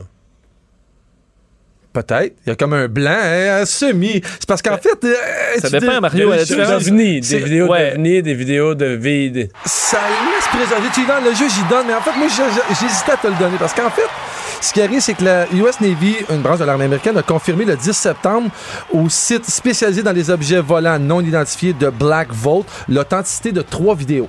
Trois vidéos qui viennent de la société To The Star Academy. Qui, en fait, là, ça, on va perdre un peu de sérieux. C'est un truc qui a été fondé par le membre, euh, euh, voyons, Tom DeLonge de Blink 182, le band de punk rock. Il aurait eu les informations et les vidéos, euh, peut-être pas illégalement, mais en fait non autorisées. Ce qui a fait qu'en décembre 2017, le New York Times a révélé que le Pentagone avait mené des, euh, des- en fait en secret un programme pour les ovnis. Là, tout ça, ça fait freaker les conspirationnistes parce que les vidéos circulent, ça fait longtemps, je les avais déjà vues. Ce sont des objets volants sans ailes et sans truc de propulsion. On le voit pas. Là, évidemment, les conspirationnistes... Les, Une balle les- de baseball. Non, mais tu regarderas les vidéos, et- Et, c'est observé par des pilotes euh, professionnels qui, tu sais, eux, le décrivent. Là. Puis, tu sais, l'œil, souvent, d'un pilote ne veut pas pour reconnaître les phénomènes. C'est quand même un- une source crédible. Puis, honnêtement, avoir les images, c'est bizarre. C'est ce qui rend la vidéo ultra intéressant. En fait, c'est que tu sais, on peut toujours penser à- au trucage. C'est l'intensité des pilotes qui décrivent ce qu'ils voient qui fait que ce vidéo-là, il est vraiment, vraiment intéressant à regarder. Ça veut-tu dire exactement que c'est des ovnis? Peut-être pas. Peut-être que c'est des drones spécialisés. Ça allait vraiment Ovni, vite. Ça veut juste dire objet Ouais. volant. Tout à fait. On ça. au petit bonhomme vert, c'est Peut-être pas que ça. les Russes ont développé un nouveau euh, truc spécial. Ou les Américains eux-mêmes, souvent, c'était ça. Là. Tout à fait. Mais, Comment euh, tu vas faire pour dormir en fin de semaine? Sauf certains n'écoutent pas l'émission à 17h parce que je suis en feu, Mario. T'es en feu? Ça, ça va brasser. J'ai emporté une petite bouteille de blanc, quatre shooters. Vincent dit toujours non d'habitude, puis à soir, il n'y a pas le choix. Es-tu prêt? 17 heures? On Ouais. est prêt. On est prêt. Le retour de Mario Dumont, l'analyste politique le plus connu au Québec. Cube Radio. Autrement dit. Le buzz de Vincent Dessureau. Alors, Vincent, euh, oui, dans, dans les histoires aujourd'hui de, de mystères ou d'ovnis, euh, il y a la zone 51 là, qui fait la nouvelle. Oui, parce que c'était aujourd'hui le fameux euh, projet pour euh, envahir la zone 51. là. C'était à 3 heures du matin, heure locale, la nuit dernière, où on avait des mi- En fait, c'était 2 millions de personnes qui avaient signé une page Internet disant qu'on allait foncer là, les 2 millions vers la zone 51, puis en disant ils pourront pas toutes nous tuer. Euh, et on, il va rester des gens qui pourront finalement découvrir et peut-être même libérer les extraterrestres qui Le sont principe du débarquement de Normandie. C'est ça, on va être tellement qu'ils finiront plus. Il y que- avait même des simulations informatiques, à savoir combien il faut de monde pour. Euh, tu sais, puis là, t'as tout le monde qui mitraille, puis là, à un moment donné, il, en- il reste du monde. Et euh, ben, c'est un échec, finalement. On n'a pas réussi à, à stormer, c'est ça qui était prévu, la zone 51, parce qu'il s'est présenté à peu près une centaine de personnes. Euh, Bon, plutôt que 2 millions, ils étaient 100. Ouais, faut Bon, dire que ça avait été. d'une affaire, toi. Ben, le créateur avait dit que c'était une blague aussi. Je pense que les gens avaient bien compris ça. Mais il est quand même arrivé une centaine de personnes avec des déguisements, des pancartes, euh, euh, qui étaient quand même assez drôles. Et puis il y en a quelques-uns qui ont essayé de s'approcher. Euh, il y avait des forces de l'ordre qui étaient en plus grand nombre pour l'événement. On parle d'une seule arrestation, un homme qui aurait uriné sur l'entrée du, du site. Et ça a Sinon, c'est c'est tout là. Mais certains, parce qu'il y a la course de Naruto, là, un personnage de dessin animé qui court. euh, tu vois, notre, euh, Alexandre nous montre un peu qu'il y a une façon de courir qui était suggérée pour éviter les balles, entre autres. Alors certains ont voulu essayer d'apprendre cette façon de courir là, mais euh, sans succès. Alors c'est, euh, on ne saura pas parce que peut-être que les, ce qu'on a vu là, comme ovni dans les images. Ben, c'est souvent parti de là. Il faut dire que c'est plus des appareils Eh boy. militaires secrets qui ont été développés à la zone 51 que des études sur les extraterrestres. Là. Voilà. Alors, sachez-le, on ne sait pas plus ce qui, ce qui, se, ce qui se trame là-bas. Euh, les jeux vidéo et leur biais racial. Ouais, une histoire, a fait euh, étude que j'ai trouvée vraiment pertinente sur. euh, on a parlé tantôt de tuerie puis de dans, les écoles. Analyse auprès de 200 000 articles de nouvelles sur 204 tueries de masse aux États-Unis entre 1978 et, et, euh, 2018. En fait, depuis l'arrivée de la première console Atari 2600 pour se rendre compte, et c'est un fait quand même qui est intéressant, je trouve, c'est que lorsque le tireur euh, est blanc, on associe les raisons de la fusillade aux jeux vidéo huit fois plus que lorsqu'il s'agit d'un tireur noir. Comme si on essaie de se trouver une raison euh, lorsque c'est un blanc qu'on ne ramène pas lorsque c'est un noir. Tu comprends le, le, le non, non, je comprends très bien. Qu'on a. C'est comme si quand c'est un blanc, on cherche une espèce d'explication sociétale. là. Ouais, il y a quelque chose qui a joué dans la tête. Ouais. euh, Il- tandis, il aurait jamais fait ça. tandis qu'un tireur noir, tu bon, ben c'est ça. euh, c'est Alors, ça peut être les jeux vidéo lui aussi, tout à fait, ou peu Exact. importe. là. Enfin, on dit que dans les articles concernant des tireurs blancs, euh, on mentionnait les jeux vidéo comme faisant partie de l'équation faussement, faut dire, euh, dans tous les cas, là, parce que moi, toutes les études que j'ai vues, il n'y a jamais aucun rapport, lien là. qui est fait. Mais à presque 7% des cas de tireurs blancs, on parlait de jeux vidéo, 0,5 pour les tireurs noirs. Et on a fait une autre étude sur le côté avec des étudiants euh, de, de collège américain, 169 d'entre eux. On leur a montré de fausses histoires de tuerie. La moitié le fait la même histoire des deux coudes. On, coupe en deux les, donc le- le- les gens. Un, c'était un noir, l'autre un blanc, pour exactement la même fausse histoire. Et ceux qui avaient le blanc associaient la raison pour possible pour la fusillade, beaucoup plus aux jeux vidéo que pour le noir encore. Alors ça montre qu'il y a un biais naturel et que ben, on essaie de trouver des explications plus logiques ou, disons, autres que juste dire c'est un, c'est un fou et il a mal viré. Alors, euh, peut-être une prise de conscience à prendre dans ce coin-là. Les vacances des enfants sont-ils trop longues? Ah, ça, j'ai trouvé ça intéressant, Mario. Les, euh, selon euh, un sondage auprès de 2000 Américains, 67% des parents jugent que les vacances de leurs enfants l'été, c'est trop long. Ah oui? Oui. Ils ont hâte qu'ils reprennent l'école. Ils ont très hâte. En fait, même que 67 67 parce que de sorte que Ben, moi, je presque... suis pas là-dedans. Je trouve que c'est bien. Je- jamais. Parce que tu, tu pas les souvenir- endures bien. Même quand ils étaient plus jeunes, t'en as Ben, trois là, qui disent ouais. Qu'est-ce qu'on fait? J'ai pas souvenir d'avoir trouvé que. Tu sais, quand ils partent à l'école, là, après ça, t'es dessus comme. T'as Ouais, jamais été. un peu, là. Parce qu'on dit 60% des parents, une fois que les vacances sont finies, euh, ils, d'un, ils, ils- ils pensent qu'ils méritent un week-end s- seul, sans enfants, parce qu'ils en ont besoin de, de, Ça, s'en remettre. Et ensuite, vont prendre plus de temps pour eux, plus de temps en couple, une fois la rentrée scolaire euh, effectuée, vont euh, récupérer, dans certains cas, je sais pas quand ils font ça, à moins qu'ils travaillent pas, mais récupérer sur des, euh, des émissions de télé qu'ils ont arrêté de suivre. Euh, dans certains cas, même euh, euh, voir des amis qu'ils n'ont pas vu pendant l'été. Alors, c'est. euh, Alors, vive l'école. Vive l'école. Et si je te demande la phrase que les enfants disent pendant les vacances d'été qui est la plus gossante pour les parents? Ben, c'est pas ça. Qu'est-ce qu'on fait? Qu'est-ce qu'on joue? Qu'est-ce qu'on fait? Qu'est-ce qu'on peut faire? Non. Ben, en fait, c'est la sixième, ça. OK. Euh, J'ai faim. Qu'est-ce qu'on mange? Il y en a trois sur six que c'est par rapport à la bouffe. Numéro Ok. deux, qu'est-ce qu'on mange? Mais j'ai pas le 1. On mange-tu bientôt? Puis est-ce qu'il y a quelque chose à manger? Mais j'ai pas le 1. Le 1 dans la voiture. Quand est-ce qu'on arrive? Quand est-ce qu'on arrive? On arrive-tu bientôt? Ça, c'est la phrase qui énerve le plus euh, les, euh, les parents.